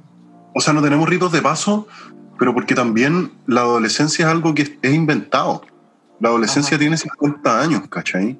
Sí. Entonces ahora resulta que estiramos el chicle infinitamente Ajá. de la pregunta quién soy, qué quiero hacer en la vida, hasta que se vuelve una, una situación masturbatoria, ¿cachai? Entre los 15 y los 35 años, Sí. ¿cachai? Como, ah, quién soy, qué quiero, y nos quedamos súper pegados, ¿cachai? Ajá. Y, y esa, y esa, esa duda ancestralmente era resuelta con un rito de paso, que es una experiencia de muerte provocada con tecnología espiritual Sí. que ayuda a la persona a ubicarse en un cosmos, ¿cachai? Sí. Como, ¿me entendí? Entonces, finalmente ahora estamos súper desprovistos de, de esas experiencias y las estamos buscando culturalmente de una manera inconsciente. Sí, ¿cachai? po. Y, de- y hacemos esa ridiculez de vestirnos de adultos cuando somos unos pendejos de 18 años, nos vestimos de oficinistas y nos vamos a curar con los amigos a una fiesta de graduación. Qué una imbecilidad, ¿cachai? Sí. Como tratando, tratando de, de- de descifrar un poco qué significa ser un hombre resuelto. Sí. Que a todo este sí no existe, pero, Claro. ¿cachai? Entonces, ¿Qué significa ser un adulto? Hay, hay memes de- del tema. Sí, pues, caleta. ¿cachai? Entonces, finalmente, eh, toda este, mm, esta riqueza que pueden tener las experiencias de plantas de poder o las experiencias psicodélicas tiene mucho que ver con eso, con una añoranza de, de un- de una ritualidad de transición. Sí. Y, y por eso es que muchos de nosotros cuando teníamos 18 años teníamos un ímpetu gigante por meternos. Yo el primer vaso de ayahuasca que me tomé, compadre, era un vaso piscolero, ¿cachai? Lleno. Sí. Porque estaba en una búsqueda como desesperada de sentido, Sí. El, tema que estáis tocando yo creo que es, central. La búsqueda del sentido y la necesidad. Yo creo que la gente en este momento está sedienta de sentido. ¿Por qué? Porque todos los grandes relatos se cayeron. O sea, antes, cayeron. antes te decían lo, que, que era la realidad, que a dónde tenías que hacer, cuál era tu rol. ¿Mm? La religión, la política. ¿Mm? Pero ahora cuando estos relatos ya se están cayendo a pedacitos, el- la, la gente tiene mucha sed de, de sentido. Pero porque cedimos el poder. Ujú. Porque dejamos que otro weón nos contara Sí. lo que supuestamente hay más allá. Exacto. ¿cachai? Y olvidándonos que nosotros tenemos la estructura incluso neurológica y química, ¿cachai? Que es como ya para mí como la muestra más brutal de que tenemos que hacerlo nosotros por nuestra cuenta, ¿cachai? Ujú. Ir Entonces, en la como- búsqueda del sentido.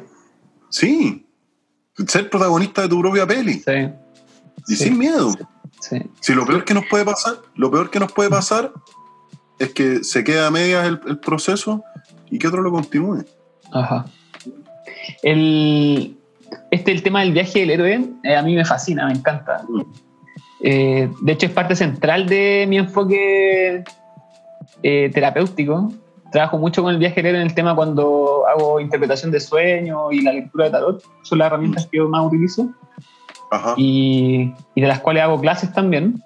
Para mí, Buenísimo. central es el viaje del héroe. O sea, esto es el viaje del héroe. De esto se trata, de volverse Sí, protagonista de tu vida y en ese, en ese protagonismo construir sentido, porque tampoco creo que el sentido es algo que se encuentra, es algo que voy construyendo Sí. a partir de, mi, de mi confianza en mí mismo, en lo que yo creo y, y, y voy concretando. Ajá. Sí. Entonces, Ya, a, pro- a propósito del viaje del héroe, hacer un entre paréntesis y mencionar a Joseph Campbell sí, con el, el héroe de las mil máscaras, un librazo, es un librazo que a mí me abrió así el espectro Sí. intelectual y de entendimiento mucho. sí, Y yo siempre lo, lo recomiendo así a todo el mundo, leanlo, porque es una preciosura de libro.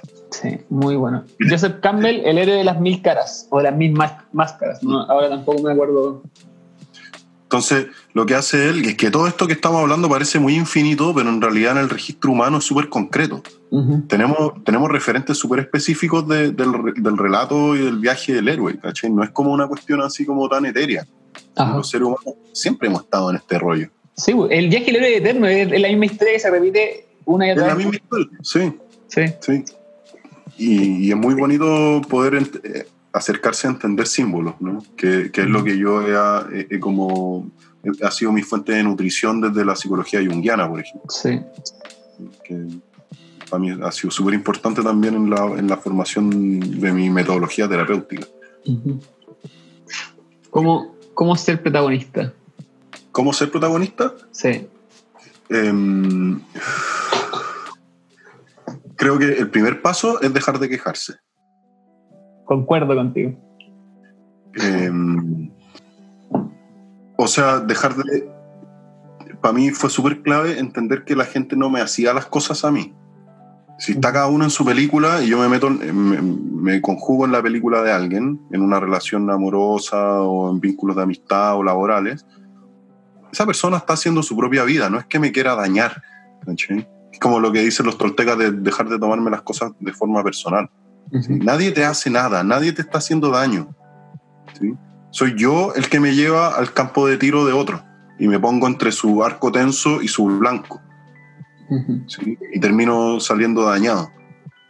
Soy yo el que me puse ahí. No, no eres tú el que me clavó la flecha. Tú estabas con el arco tenso desde antes, yo me metí ahí.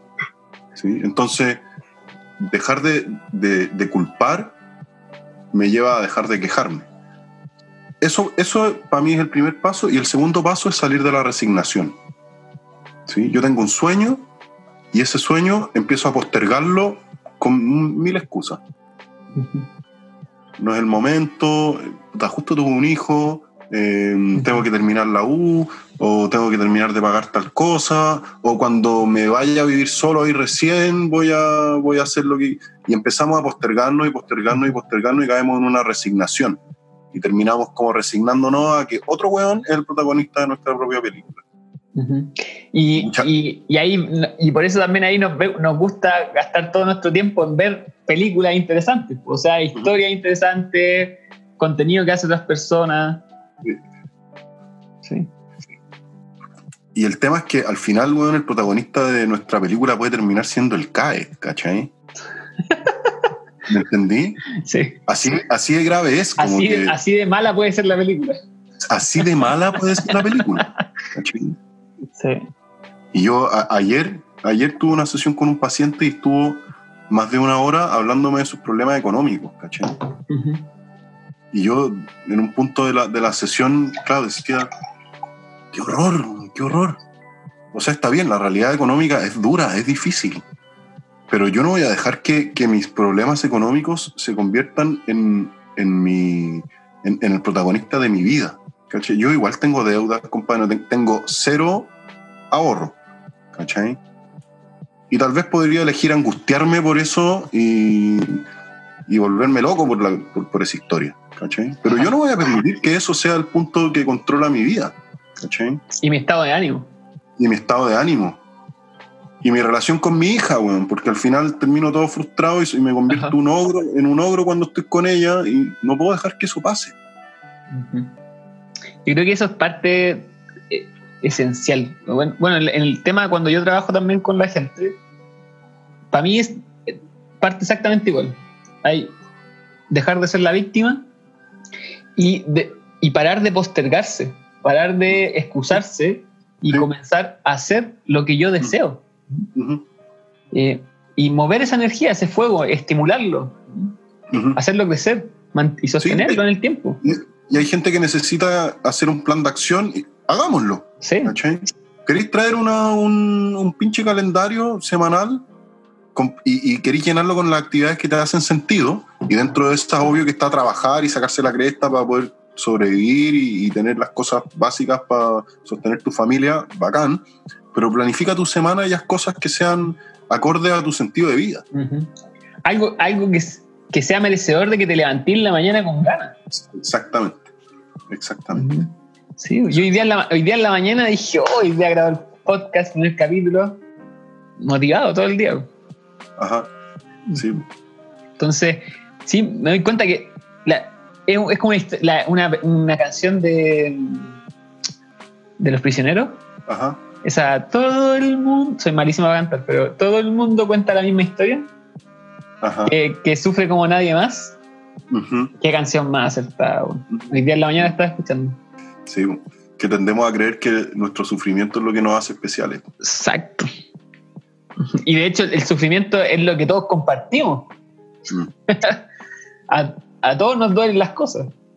Mm. A todos nos duele que se muera un familiar, a todos nos duele padecer una enfermedad, a todos nos duele no, no tener la plata para las cosas básicas. Mm. A mí algo que ha sido como una joyita de entendimiento es que hay una diferencia muy grande entre sufrir y doler. Ajá, El dolor es real, sí, es de real. es con- concreto. O sea, estar vivo duele. ¿Sí? Sí. Yo tuve eh, hace algunos años, así como por primera vez en mi vida, un como me emergió celopatía, ¿cachai? Me volví celópata, ¿cachai? Ujú. Y observar lo que me estaba pasando me hizo entender muchas cosas con respecto a esto. Que dije, ok, lo que a mí me duele es la traición.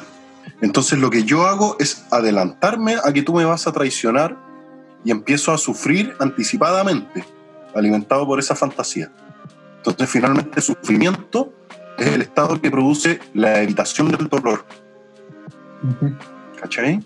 Pero si yo voy directo a lo que me duele, el sufrimiento desaparece. El dolor es parte de la vida, no podemos eliminarlo, Ajá. ¿cachai? Pero el estar sufriendo perpetuamente por estar evitando el dolor es algo que podemos cambiar.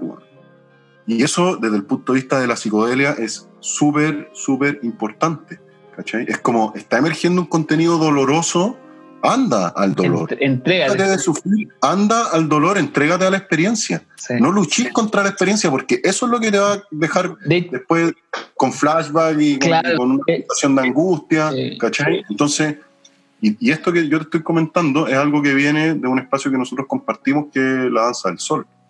¿cachai? Pues Yo soy súper reticente, tengo baja tolerancia al, al dolor físico. Y la primera vez que me acerqué a ese espacio fue así como, bueno, anda al dolor y olvídate de sufrir. Y va a doler, bueno, qué duela, va a pasar. El dolor es real, pero también es real porque surge y desaparece después. ¿no? El dolor no es permanente. El sufrimiento sí lo es. Exacto. Qué buena descripción. Me gusta. La voy a agregar a mi. A mí me hizo muy bien entender eso, weón. Sí. me hizo muy bien y me sacó de muchas cosas, así como de mucha de mucho pendejismo interno, así como ya, ay, esto es tan amenazante que, que estáis creando toda esta película de terror alrededor, compadre, disuélvela. Ajá. Anda al dolor, afronta el dolor. Se va, va- se va a ir, te va a doler, sí, pero se va a ir. Sí. Eh, yo creo que es súper importante eso que mencionáis porque me parece que es, es muy recurrente en las experiencias con psicodélicos. Si alguien en casa llega a tomar o le ha pasado, esa, esa sensación que es como el, el bad trip que le llaman, que es, una rumia de, de sufrimiento y angustia y ansiedad Mm, y que se pasa al entregarse a esa sensación y permitir que se exprese esa sensación, porque también a veces el cuerpo empieza a, a- a entrarse en, en ese dolor y se quiere expresar, o sea, va a venir un llanto, va a venir un grito o, o dolor Sí. físico, Sí, pero permitir que ese dolor, esa sensación, pase a través del cuerpo y, y se, y se exprese, porque en, en esa expresión está la liberación de ese contenido y ¡pam! Y después de la liberación viene lo más bonito que, eh, en mi experiencia, la comprensión. Mm. Sí, por eso es súper importante eh, si hay personas que quieren explorar este mundo de las macrodosis, que se hagan acompañar por gente que tiene experiencia y que está preparada para hacerlo. ¿sí? Y, con, y con respeto lo digo, no, no, la manera adecuada de acompañar a una persona que está en estos procesos no es hacerle reiki mientras está en un bad trip, ¿me entendí? Es, es estimular a la persona para que atraviese su propio umbral de dolor y tenga una, un- tenga una experiencia de muerte y renacimiento. Que es como el aspecto central en el que se basa la, la psicoterapia asistida con psicodélico que es ayudar a la persona a que transite por su propia experiencia. Yo no le meto de mi cosecha, no le pongo runas encima, no le hago reiki encima, permito, y qué bueno la experiencia que tú contaste, porque al final tu, tu amigo en esta duda de tocarte o no tocarte, a ver si te sacaba o no te sacaba, en el fondo permitió que lo que tenías que vivir sucediera. Ajá. Y eso es súper importante, de no meterse, de no violar la conciencia abierta del que está ahí. contigo. Y aquí entramos en otro tema que también me gustaría tocar contigo, que es que en esta, en esta hambre de sentido que, que creo que la gente está teniendo, eh, llegan muchos vendedores de humo. Mm. Llegan sectas, llegan comerciantes de la medicina, Sí. eh, aprovechadores, abusadores. Eh, entonces, yo creo que también el, el abrir estos espacios y poder comunicar esta información y nuestra experiencia también es para que las personas puedan ir identificando y colando eh, a esta gente. Mm. ¿Qué le están ofreciendo? ¿Cómo están trabajando estos temas? Y, y que puedan identificar esas cosas que no están bien. Mm. Hay varios indicadores que creo que es importante mencionarlo. A ver, Uno, las panaceas no existen. O sea, si alguien te quiere vender algo como una panacea, esa persona no tiene idea de lo que está haciendo o no tiene suficiente experiencia con lo que te está facilitando. o tiene mala intención de frente. Ujú, Exactamente. Las panaceas no existen. Y esto es súper evidente, por ejemplo, en el mundo del cambó hoy día. ¿Sí? La gente que sabe de cambó te va a decir el cambó sirve para A, B, C y D. ¿Sí? La gente que no sabe de cambó te va a decir el cambó te va a sanar de todo y yo trato sida, cáncer, eh, hasta homosexualidad, weón, leí por ahí, ¿cachai? ¿Me entendí? Ya, Es como, es Sí. como dime lo que necesitas y yo te lo doy. sí. Ese es el primer indicador de que no es la persona, te toca esperar un poco más. ¿sí? Y en segundo lugar, eh, esta espe- como el, el, el bagaje de experiencia tiene que notarse. Y tiene que notarse desde un punto de vista de, de- de la calidad humana que, que percibimos. No se trata tanto de lo que yo hago y de lo que yo digo, se trata mucho más de cómo yo te hago sentir. ¿sí? Entonces, ese es esa es la memoria emocional. ¿sí? Eso es es súper relevante, cómo yo me siento contigo. Si yo siento que frente a ti, que vas a ser mi facilitador, yo tengo un espacio para aparecer en mi luz y en mi sombra, sobre todo, eso es un buen indicador. Pero si tú quieres llenarme de tus propios mapas, de tus propios símbolos, de tus propios significantes, Sí. significa que yo no tengo espacio para curarme ahí, no tengo espacio Ajá. para que mi herida aparezca. ¿sí? Y probablemente si esa persona no permite que la herida de otro aparezca es porque no está, eh, no tiene las herramientas suficientes para guiar un proceso así. ¿Cachai? Sí. Porque para acompañar a alguien y bajar a la cueva donde está lleno de huesos muertos, sexo y material escatológico y todo lo que está dentro de la psique más profundamente, hay que haber estado ahí. po. Ajá. Y para tener la empatía y la compasión. Exactamente. Y la compasión para el acompañamiento, sí. Exactamente. ¿Sí? Entonces, eh, todas esas cosas se notan en la calidez de una persona, en su calidad Ujú. humana, en su, en su capacidad de escucha, en, Sí. en cuánto, en cuán escuchado y recibido me siento por ti, que vaya a ser Ujú. mi facilitador. Exacto. ¿sí? Me, me acuerdo sí. mucho, me acuerdo mucho del patito con todo esto, de nuevo. Eh, él siempre hablaba de la no violencia, de que no hacer eso, no permitir eso, es violento. ¿Mm? Llenar a la, otra, a la otra persona de mi relato, de mi significación, Ah. Decirle tú tienes esto, no, es que lo, lo que tú estás haciendo es por esto, es por esto, por esto, entonces tienes que hacer esto, y ponerme una- en una posición de autoridad frente a ti, y, y al final te estoy violentando. Y puede ser que lo que yo te estoy diciendo tenga mucha razón y esté basado en teoría y que. ta, ta, pero es violento y no permite que la otra persona tenga el, el- el sagrado momento de, de verse a sí mismo y de abrirse. Ujú. Eh, Por- él siempre decía, razón- para terminar esta parte, Vale. siempre decía, no le digas al, no le digas al otro lo que él se tiene que decir a sí mismo. Ah, ajá. Sí. Y te iba a decir que por esa razón yo no hablo de mi experiencia psicodélica, weón. Ajá. como sobre todo con una persona que no tal vez cuento algunas cosas como eh, eufemismos, ¿cachai? Cosas muy genéricas, Ujú. Pero no trato de no prestar mucho mapa hasta que la persona atraviesa la experiencia. Claro. ¿sí? Eh, y eso es súper relevante si hay psicoterapeutas o, o terapeutas, psicólogos escuchando esto, eh, porque hay mucha gente que, que llega a consulta eh, movilizados por experiencias súper duras eh, a partir de... Espera, se, se escucha mal, se escucha mal. ¿Se escucha mal? Sí, ahora sí. Que hay como un punto en donde hace interferencia, no sé. Dale, no, igual estoy súper cerca del micrófono, no sé qué onda. Sí, sí. No sé qué Em, pasa, pero ahí sí, se arregló. Digo que mm, hay, o sea, un motivo de consulta súper habitual en, en el contexto clínico es gente que viene movilizada eh, de una manera súper potente por experiencias duras con uso de plantas y psicodélicos. ¿sí? Y, mm, y, y muchas veces eh, no, los, los psicólogos no estamos escuchando como realmente eh, las experiencias de la gente, estamos chantando nuestros propios mapas. Ujú.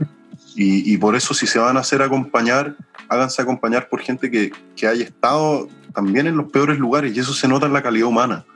Ujú. Yo tengo una maestra que me decía siempre eso, como, qué bueno que tomes unas buenas dosis de hongos para que sepas lo que le puede pasar a los pacientes. Qué bueno que comas harto peyote y, y, y- y te vayáis bien lejos y bien abajo también para que Ujú. sepáis a dónde puede estar la gente. Y desde el punto de vista no solamente psicodélico, sino que humano, también es el sufrimiento el que nos hace buenos terapeutas. Y aprender a lidiar con el sufrimiento, Sí. y con el dolor y las cosas que hablábamos antes. ¿no? El sanador herido. Exactamente, Quirón, maestro. Quirón, Sí. Sí. Es verdad. Es cierto, cierto, cierto. De ahí surge la empatía, la compasión sincera con el otro.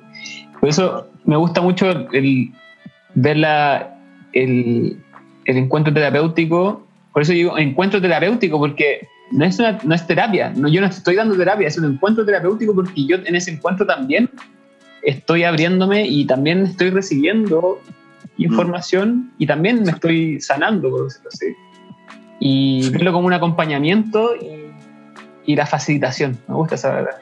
Estamos facilitando un espacio, estamos facilitando una conversación, eh, una descarga. Yo no estoy, no la estoy causando, sino que estoy facilitando la posibilidad. Mm. Pero quien, quien transita ese camino es la persona. Exactamente. Ojalá que esta revolución social deje instalada de una manera mucho más profunda lo que significa la empatía. ¿no? Ajá. y que podamos aprovechar esta experiencia mm, eh, bien convulsionada para poder ejercer la empatía, porque hay mucha gente que está vulnerable en cuestiones súper básicas, en cuestiones súper... No tiene súper- no tiene- Sí. Y gente que está sin nada, y gente que tiene problemas para juntar las lucas para comer, y todas esas situaciones. Y es un súper buen momento, una súper buena oportunidad para, para ejercer una empatía súper efectiva. Entonces, para los que estamos en una posición de privilegio y, y tenemos el refri lleno y, y tenemos a nuestros hijos calentitos y tenemos algo de pega, es un súper buen momento. Sí. Hay que aprovecharlo también. Ujú. Como lo que decía, la oportunidad de dar, Ujú. Exactamente. ¿Cierto? Y esa es una súper respuesta a quienes somos. Sí. Y somos lo que damos también. Entonces, bueno, tema, tema prometido, yo creo, porque mm, si no me lo van a cobrar, microdosis. Yo ahora Ajá. quiero entrar un- en un proceso de microdosis. Mm. ¿Cómo me, cómo me guiaríais? ¿Cómo me, ¿Qué me diríais? Hola Pancho, quiero hacer microdosis. Mira, yo trabajo con dos formatos. ¿sí? Bueno, para poner en contexto, eh, yo lo que hago es acompañamiento de procesos de microdosificación con psilocibina, Ajá. mm, con, con hongos psilocibe, Ujú. eh, que en el fondo es lo que ha sido más estudiado también. ¿no? Eh, hay muchas otras sustancias y plantas y, y hay mucha gente, volviendo al tema de los vendedores de humo, que ofrece muchas cosas. Desde el punto de vista netamente científico, eh, la- lo que está más estudiado tiene que ver con, con- con el ámbito de la psilocibina, que ha sido como lo más científicamente abordado. Ujú. ¿sí? Em, y yo lo que hago es trabajar con, eh, uso dos formatos, ¿sí? Un formato de asesoría para usuarios, ¿sí? Y un segundo formato de acompañamiento de procesos psicoterapéuticos, como utilizando como coayudante el proceso de microdosificación. que. Son dos cosas bien distintas, ¿sí? Porque una cosa es como acompañar a los usuarios en asesoría metodológica, técnica y de gestión emocional, que son sesiones libres finalmente, y la persona toma sesiones de asesoría cuando lo siente necesario. Y otra cosa es cuando una persona decide hacer un proceso de microdosificación acompañado de, de psicoterapia. Y yo ahí tengo un programa que dura tres meses que, que en el fondo está orientado a trabajar con depresiones, eh, dependencia psicofármaca, cuestiones más, más cototas, ¿cachai? Y tienen implicancias súper distintas en términos de compromiso, en términos de, de economía, en términos de, de, de, atención a procesos personales, son, son dos cosas bien distintas. ¿sí? Entonces, Entonces yo, te, yo, te, voy a preguntar en, claro. en, mi, en, mi, en mi ignorancia fingida, porque igual ya conozco el tema, pero... eh, eh, ¿qué, ¿qué, puedo lograr con la microdosis? Por ejemplo, yo tengo depresión. ¿Me, me puedo salir de una depresión con microdosis? Mira, todo esto tiene, no, no, se limita a esto, pero tiene un correlato neuroquímico. Uh -huh. Es súper importante también comprenderlo. ¿sí? Eh, nosotros tenemos, hay un, digamos que hay un set de neurotransmisores básicos, eh, de los cuales depende como nuestra homeostasis, nuestra capacidad de lograr equilibrarnos y de lograr eh, armonía en nuestra vida. ¿sí? Uh -huh que son cuestiones, estoy hablando de cuestiones súper concretas, como dormir bien, como estar de buen humor, como tener acceso al placer, como ¿cachai? sentir motivación. Todas esas cosas responden a, a procesos neuroquímicos internos. Uh -huh. ¿sí? Entonces, eh, el rollo central de la psilocibina es su relación con la serotonina, que se le llama hormona de la felicidad o el neurotransmisor de la felicidad. Y digo hormona y neurotransmisor porque la serotonina es ambas, cumple ambas funciones. Eh, entonces, lo que yo hago es utilizar la microdosificación para regular eh, todo el circuito de serotonina hacia arriba. En el fondo es un proceso de rehabilitación biológico, ¿cachai? Porque cuando nosotros estamos deprimidos, eh, tenemos una producción de serotonina que es de serotonina endógena que es súper baja. Y eso nos desenchufa un montón de cuestiones porque la serotonina es básica para estar bien. Para que se entienda, la serotonina es lo que secretamos cuando tenemos una buena conversa, cuando nos cagamos de la risa, cuando tenemos eh, una buena noche de sexo, cuando comemos rico, cuando, mm, qué sé yo, nos sentimos conectados con la gente que nos importa. Eh, cuando voy a, mm, a un domingo almorzar con mi familia y, y, el almuerzo es bacán y tenemos una sobremesa increíble. Lo que está pasando dentro mío, entre otras cosas, entre muchas otras cosas, pero principalmente es que estoy secretando serotonina y estoy activando mi bienestar. Uh -huh. El tema con la serotonina es que la serotonina, y es súper interesante, porque nosotros tendemos a pensar que la mente está en el cerebro, pero pasa que cerca del 80% de la serotonina se produce en el tracto intestinal y depende absolutamente de nuestra salud floral, de la salud de la flora bacteriana. ¿sí? Cuando yo atravieso procesos de angustia, que es un correlato de decir estrés, ¿sí? Uh -huh. eh, o ansiedad, o exceso de preocupación, mi cerebro secreta cortisol. Y el cortisol baja la, al, al tracto intestinal y barre la flora bacteriana. Entonces mis niveles de serotonina disminuyen entonces me empiezo, me empiezo a pajear. Empiezo a despertarme con súper poca energía, empiezo a desmotivarme. Con el tracto intestinal está con la flora muerta, me colonizan otros hongos como la cándida y me llevan a comer azúcar. ¿cachai? Entonces empiezo a crear poco a poco un círculo vicioso. ¿sí? Que cuando se instala por mucho tiempo termina siendo una depresión, sí o sí. ¿Entendí? Si yo dejo de sentir motivación, dejo de sentir conexión, dejo de, pierdo el acceso al placer, eh, empiezo a tener mucha menos energía vital, ¿sí? mi circuito de serotonina se va a la cresta, para abajo. Entonces, lo que yo hago es trabajar la, la. Mm, creo que no es, no es como espacio para entrar en explicaciones técnicas como eh, de, de, cuestiones demasiado eh, no sé, en un lenguaje Técnica. demasiado neuro, claro. neurocientífico demasiado, pero en el fondo lo que yo hago es utilizar la psilocibina como un reparador de los circuitos de serotonina. Y es, una, es, un, es un empujón de benzina para que la persona pueda restablecer niveles de serotonina sanos para que pueda hacer su vida de una manera mucho más armónica. ¿Cachai? Uh -huh. Entonces, por un lado tenemos la experiencia que tú puedes tener diariamente con la microdosificación y que tu día puede ser increíble y, no sé, yo volví a, con el primer ciclo de, microdosificación, volví a escribir poesía después de 10 años, volví a escuchar música clásica, compadre, hasta lágrimas, eh, no sé, o sea, hay muchas cosas que pasan en el cotidiano, ¿sí? en un proceso de microdosificación. Eso por un lado, pero por otro lado, en el proceso continuo y sostenido de un mes y medio, lo que tú hacías es reeducar biológicamente a tu, a tu organismo para restablecer sus niveles de serotonina como en un estándar saludable.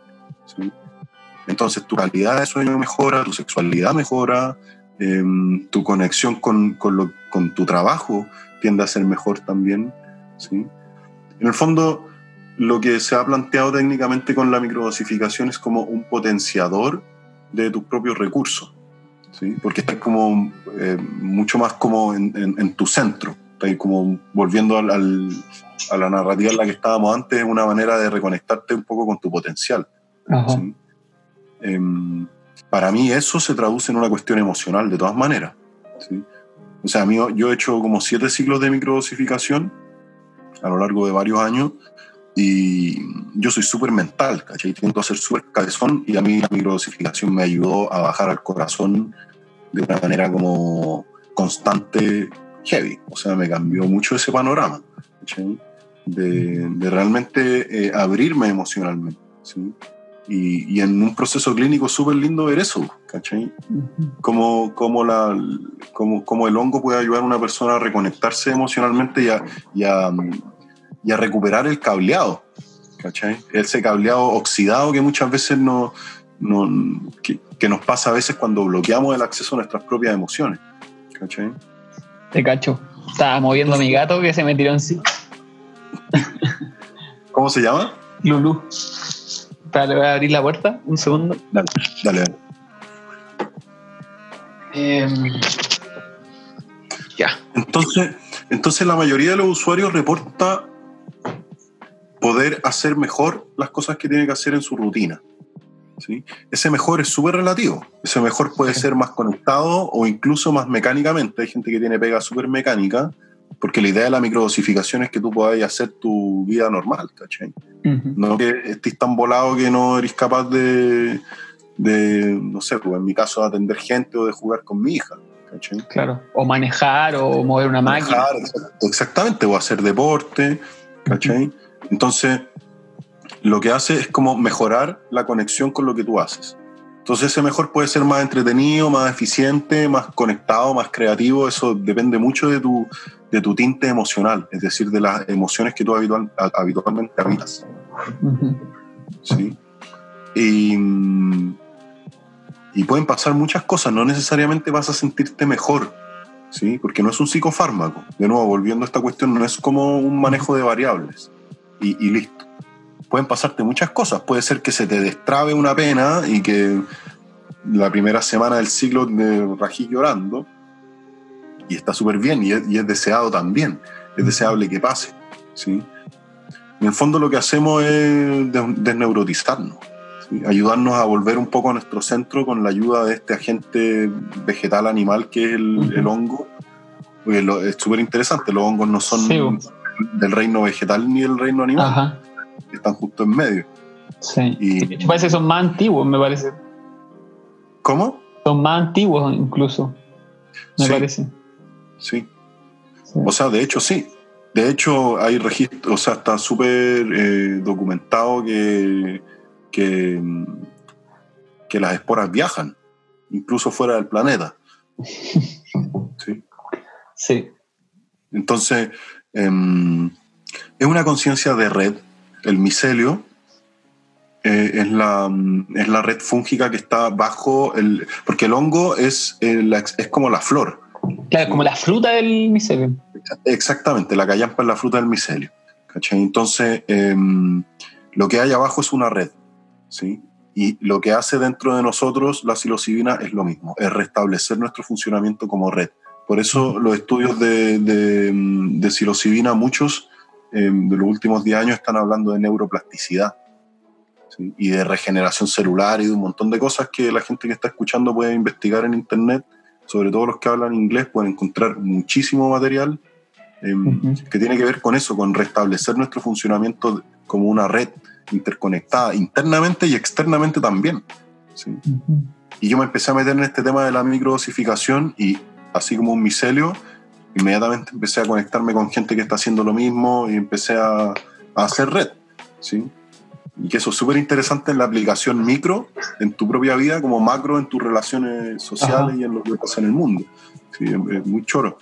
Entonces, claro, la psicoterapia no es un requisito para microdosificarse en ningún caso. ¿sí?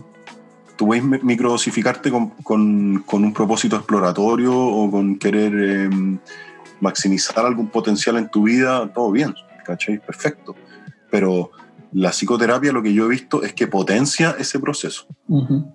Y lo vuelve más profundo, porque lo que hacemos es hacer un diario, ¿cachai? Y tú ahí te metí en tu proceso. Usamos sí. la, la como una excusa para entrar en un espacio de, de proceso clínico, ¿sí? Uh -huh. y, la, y la psilocibina estimula emocionalmente mucho, entonces también facilita mucho la apertura de un paciente a abordar ciertas cosas. ¿Sí? Uh -huh. Además que químicamente, y desde el punto de vista cerebral, está ligado a, la, a, lo, a las funciones cerebrales que abordan el, los registros emocionales de recuerdos, y ahí hay un montón de temas que son así, a mí todavía se me cae la baba, llevo años estudiándolo, todavía es como, ¿cómo puede ser posible las implicancias que esto tiene? Que, o sea, que es, demas es, es demasiado es bacán. Demasiado, es demasiado, pero lo importante que, que, quiero que la gente entienda es que está súper estudiado en el ámbito macrodosis, pero está súper poco estudiado en lo que es microdosis. Uh -huh. ¿sí? Entonces, bueno, yo ahora estoy en proceso de escribir un libro que es probablemente el primero de su tipo, no sé si en el mundo, pero al menos en habla hispana el primero de su tipo, que tiene que ver con cómo podemos utilizar la, la microdosificación como coayudante de procesos clínicos. ¿sí? Y, y, un poco describo cómo es la curva terapéutica que yo he observado y son, es, una, es un libro que es, es descriptivo y que en el fondo propone eh, campos de investigación para terapeutas. ¿cachai? O sea, como, mire, yo tengo, yo tengo registro de 60 casos de procesos clínicos y he sacado tales conclusiones y las presento. Pero no es un tema que está eh, agotado, ¿cachai? O sea, es un tema que estamos explorando recién. Sí. El libro se centra principalmente en dos aspectos que tienen que ver con cómo la psilocibina puede ayudar a mejorar la salud sexual y la salud onírica. Como que son los campos que a mí me han emergido como de interés en lo que yo he visto. Pero hay muchos, ¿cachai? Hay muchos. Y eso no es solamente en la psicología. No sé si viste el, el documental de, de, Paul Stamets, del Fantastic Fungi. Sí, pues, que... sí. De, de, hecho, yo te, yo te, lo mandé. Ah, tú me lo mandaste. tú me lo mandaste. ¿Cachai? En el fondo, en ese documental se habla de una cuestión que es súper importante, que es cómo nosotros como seres humanos estamos descubriendo los aportes que desde el reino fúngico podemos eh, recibir en un montón de aspectos distintos. Sí. Cuando me estáis hablando del tema de la alianza, de que nosotros tenemos la capacidad de repente para lograr Ajá. lo que deseamos, y va a ser una alianza, es el, el tipo del documental claramente está haciendo alianzas con diferentes eh, fungis y logrando cosas excepcionales. O sea, yo lo encuentro un, Sí. O sea, desde un punto de vista crudo, yo vi a Paul Stamets y dije, este weón es un escogido del hongo. Ay, claro, o sea, o sea, cuando él cuenta en el documental que se subió a un árbol y se había mandado como 10 gramos de hongo y se subió a un árbol y hay una tormenta y no, o sea... Y se curó de la... De, la, de tartamudear. De, claro. No, claro, él, él, cuenta ahí en el docu que dejó de tartamudear en una sola sesión. Yo he visto sí. ese tipo de cambios en macrodosis y es posible, sí. pero... Sí pero, pero depende de, un, de, una serie de factores. ¿sí? Y uh -huh. vuelvo a esta cuestión de los vendedores de humo, ¿cachai? Porque no se trata de... Sí. de no, es, no, no, es, una panacea, estamos aprendiendo, estamos estudiándolo, estamos investigando y qué bacán que hoy día con la tecnología que hay, con el alcance de información que hay, podemos hacer ciencia autogestionada. Porque yo, si tú me preguntas, yo me siento un científico, ¿cachai?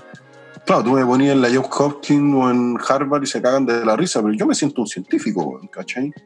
Y estoy levantando información desde una cuestión autogestionada y no necesito ni fondos del gobierno ni, ni, ni, un programa universitario de investigación para poder hacerlo. Uh -huh. En el fondo, esa es la gracia también de, de, de, estos campos de exploración que están abiertos, que que, que, de alguna forma quien quiera meterse en estos temas puede convertirse en una fuente de información para otros. Claro. Obviamente hay mucha info científica que ayuda a entender un montón de cosas, pero, pero ninguna información ni ningún paper me ha ayudado a, a, entender así necesariamente la vivencia y la experiencia de los pacientes. Esa cuestión te la da la práctica y la, y la experiencia. ¿no? Claro. Entonces, nada, bueno, y el, el, este, este, la historia del libro está súper entretenida porque estoy trabajando con un artista visual, que es un tremendo artista visual chileno, joven, uh -huh. que todavía no tengo claro si va a, a querer permanecer en el anonimato, así que no voy a mencionar quién es. Um, pero en el fondo se trata de una persona que, que, está como un poco desenchufada de su capacidad creativa, siendo un buen súper genial en lo que hace. Y, y, la idea es que él está haciendo un registro visual a través de pinturas de todo el proceso, ¿cachai? Hermoso. Entonces, yo lo escribo microdosificándome a mí mismo y él lo pinta microdosificándose, ¿cachai? Entonces es un libro que está como creado a partir de la influencia de un proceso de microdosificación, ¿cachai? Entonces también la idea es como mostrar que, que, que, que, no tiene nada que ver con interferir tu rutina de una manera que te, te, te, invalide, ¿cachai? Yo los días que me toca tomar mi cápsula, yo me siento en el compu y, y escribo y atiendo pacientes y juego con mi hija y, y no sé, pues hago mis rutinas de ejercicio y qué sé yo, ¿cachai? Como y es, es todo un mundo súper interesante para explorar. Otra, y, otra duda que yo creo que también puede tener la gente es que si yo estoy tomando pastilla o antidepresivo, uh -huh. ¿puedo tomar microdosis? Es súper relativo y hay que revisarlo caso a caso porque en el fondo hablar de pastilla o de antidepresivo es una cuestión súper amplia. Hay varias familias Ajá. de antidepresivos y dentro de esas familias hay combinaciones y, y hay que revisar tu posología, es decir, la cantidad que estáis consumiendo ¿cachai? y por cuánto tiempo. Es distinto tomar un ratito de sertralina porque te pasó tal experiencia o que hace 10 años que estáis con un pack de 5 eh, remedios de los cuales dos son antipsicóticos y tres antidepresivos, ¿cachai? Que uh -huh. los psiquiatras suelen hacerlo. Uh -huh. Entonces, sí se puede, y yo he acompañado gente que ha abandonado eh, en el fondo dependencia a, a a psicofármacos de años, pero es una cuestión que no, yo no te puedo asegurar que a ti te sirve. Así como todo, esto no es para todos, ¿cachai? Claro. Entonces hay que, evaluar, hay que evaluar caso a caso, pero sí se puede. ¿sí? Uh -huh. en, en, principio sí se puede, pero hay que ser súper cuidadoso con, con, el caso a caso. De hecho, yo, yo recibo muchas consultas de gente que está muy mal, güey, y me dice, quiero microdosificarme. Yo le digo, compadre, lo que tú necesitas es psicoterapia. ¿cachai? Tú estás pensando en, en tomar psilocibina paso a paso. ¿sí? Veamos, hagamos una relación eh, terapéutica, uh -huh. conozcámonos, permíteme conocerte, cachar bien tu sensibilidad, eh, hablar con tu psiquiatra, hay un montón de cosas. ¿sí? Claro. Entonces, claro, como, como en términos de medios de comunicación aparece esta cuestión como una especie de panacea, me llama gente y me dice, no sé, hace tres días me llamó una persona, me dijo, tengo una señora que que tiene como demencia senil, pero que más bien parece un brote psicótico, que está sola en Quilpué y que ha sido agresiva como con sus cuidadores, onda, microdosifiquémosla. Y yo así, no, o sea, por favor, no. La microdosificáis y la volvís loca, ¿me entendí?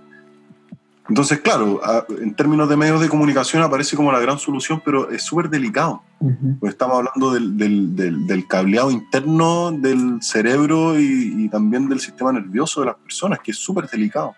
Entonces, uh -huh. por eso hay que evaluar caso a caso. ¿sí?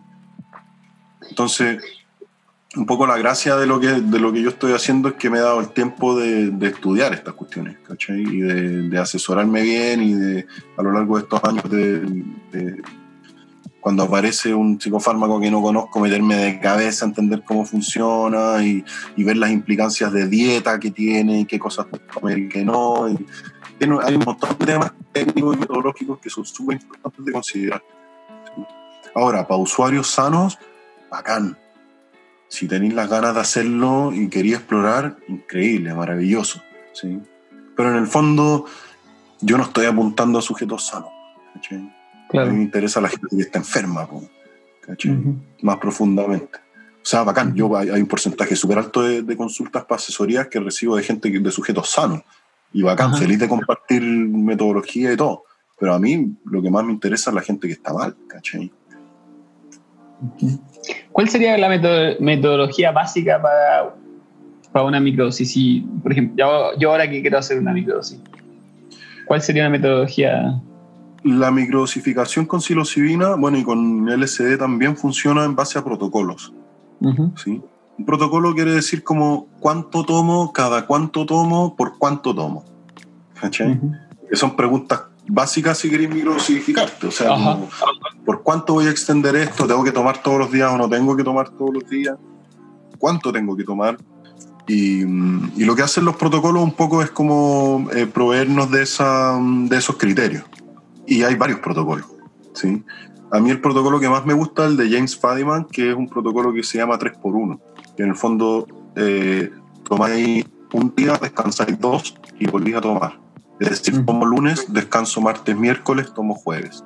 Descanso viernes, sábado, tomo domingo. Descanso lunes, martes, tomo miércoles. Y así te vais, eh, idealmente por un mes. Yo trabajo un mes y medio, ¿sí? En esta cuestión de la reeducación del circuito serotoninérgico, ¿sí? Eh, Porque es lo que he estudiado con, con médicos, que es, lo que, que es lo que es adecuado para poder restablecer tus niveles como sanos de serotonina, de producción de serotonina endógena. ¿sí? Ese a mí el protocolo que más me gusta. Paul Stamets, que es el del documental del Fantastic Fungi, tiene otro protocolo. ¿Ya? Pero a mí su, su protocolo no me gusta tanto porque es mucho más intenso, es al revés, es tomar tres, descansar uno. Pero claro, si eres micólogo, weón, y estáis trabajando en un bosque y te dedicáis a buscar hongos, bacán, pues, ¿cachai? Pero si vais a estar metido en un call center es distinto. Claro. ¿cachai? Entonces, en términos de este contexto, yo prefiero el protocolo de James Fadiman, ¿sí? y es el que uso con mis pacientes también. ¿sí? Eso por un lado, que es como cada cuánto tomo y por cuánto tomo. ¿sí? Pero también la pregunta esencial es cuánto tengo que tomar, cuánto corresponde a una microdosis. Y mm, una microdosis es una décima parte de tu dosis activa. ¿Sí? Si yo soy hipersensible a los triptófanos y nunca he tomado psicodélicos, probablemente necesito una dosis baja. Pero si soy Daniver, por decir algo, y, y- y tengo experiencia con psicodélicos y me gustan los psicodélicos, probablemente no voy a usar la misma dosis, ¿cachai? Entonces, por un lado, la dosis tiene que ver con tu experiencia y motivación, y por otro lado, tiene que ver con tu peso corporal, y en tercer punto, tiene que ver con tus características psicológicas. ¿Cachai? Entonces, esos tres factores conjugan el número al que vaya a llegar para designar tu microdosificación. En psilocibina yo trabajo entre 0,10 y 0,30. Y 0.30 para mí es como, lo he hecho con muy pocas personas y es como gente que tiene interés como, como psiconáutico, finalmente, como explorar ya cuestiones más psiconáuticas, ¿cachai? Ah. 0, 0.10, 0.30 me refiero a, a 0.10G, ¿sí? Sí, sí, sí. ¿sí? La dosis de 0.10 es la que yo trabajo con pacientes clínicos. ¿Cachai? Gente que toma psicofármaco, que está con, atravesando depresión o cuestiones ya más complejas. Ujú. El 0.15 es la dosis estándar que yo uso. Sí. 0.3 igual es harto, yo me tomaba un 0.5 y ya, ¿Sí? ya quedo, quedo viendo cosas. Sí. No, yo, yo soy súper sensible, yo con la 0, la 0.15 igual la siento. Sí. Y yo, yo estuve un par de años en 0.15 y ahora, hoy, estoy en 0.10. Ujú. Y para mí es más que suficiente. Y ando llorón y me emociono por cuestiones y, y miro a mi hija por la ventana y está jugando en el patio y se me caen unas lágrimas, ¿cachai? Como, y, y me conecto full con los pacientes y me, como que no, no, no pasa desapercibido. ¿cachai? Ujú. Se dice que la microdosis es subperceptual, pero en un sentido visionario. Claro. Es decir, no, no te va a dar visión, pero sí lo vayas a sentir. Ujú. Y no es la idea que no lo sintáis. Sí. La idea es que lo sintáis a un punto justo en que no te impida hacer tu rutina de forma normal. Perfecto. ¿sí? Perfecto. Mm. Oye, para ir terminando, que igual ya estamos. Ha sido bueno, está bueno. Ya llevamos dos horas casi, un poco más. Sí, nos fuimos, pero Sí, por, un tubo. Bueno, tal vez en otra instancia podemos seguir conversando, yo creo. Eh, otro, otro episodio por ahí. Para ir terminando, bueno, quería resumir las cosas que recomendamos en este capítulo, que sería Joseph Campbell, el héroe de las mil caras. Eh, Alexander Lowen, bioenergética. Absolutamente. ¿Y cuál más, qué más mencionamos? Eh, bueno, el, documental de Fantastic Fungi. Mm. Para que lo vean. Ese lo tengo yo. Tengo un link eh, en HD. Me lo pueden pedir por eh, Instagram, por la fractalería, arroba la fractalería. También voy a hacer un Instagram personal dedicado al podcast y a todas mis cosas, que se llama d.daniver. para que lo sigan, arroba d.daniver me, lo pueden, me lo pueden pedir directamente a mí el documental porque es muy, muy bueno, lo recomiendo. Mucho, mucho. Y te quería preguntar si querías recomendar alguna otra cosa, algo que estuve ahí leyendo hace poco, una película. De todas maneras.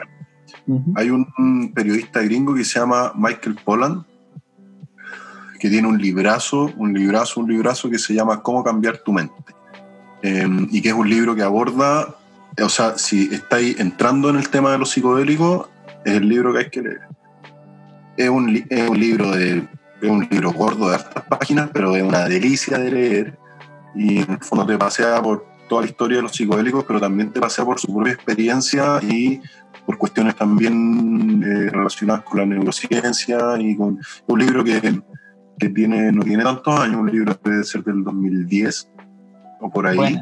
Bueno, Y me, impresionó porque yo lo, lo tenía en PDF y ahora busqué para comprarlo y vale 13 lucas, weón. O sea, casi me compró varios. Porque en Busca Libre está súper buen precio y como lectura de cuarentena, absolutamente recomendado. ¿Sí? Hermoso.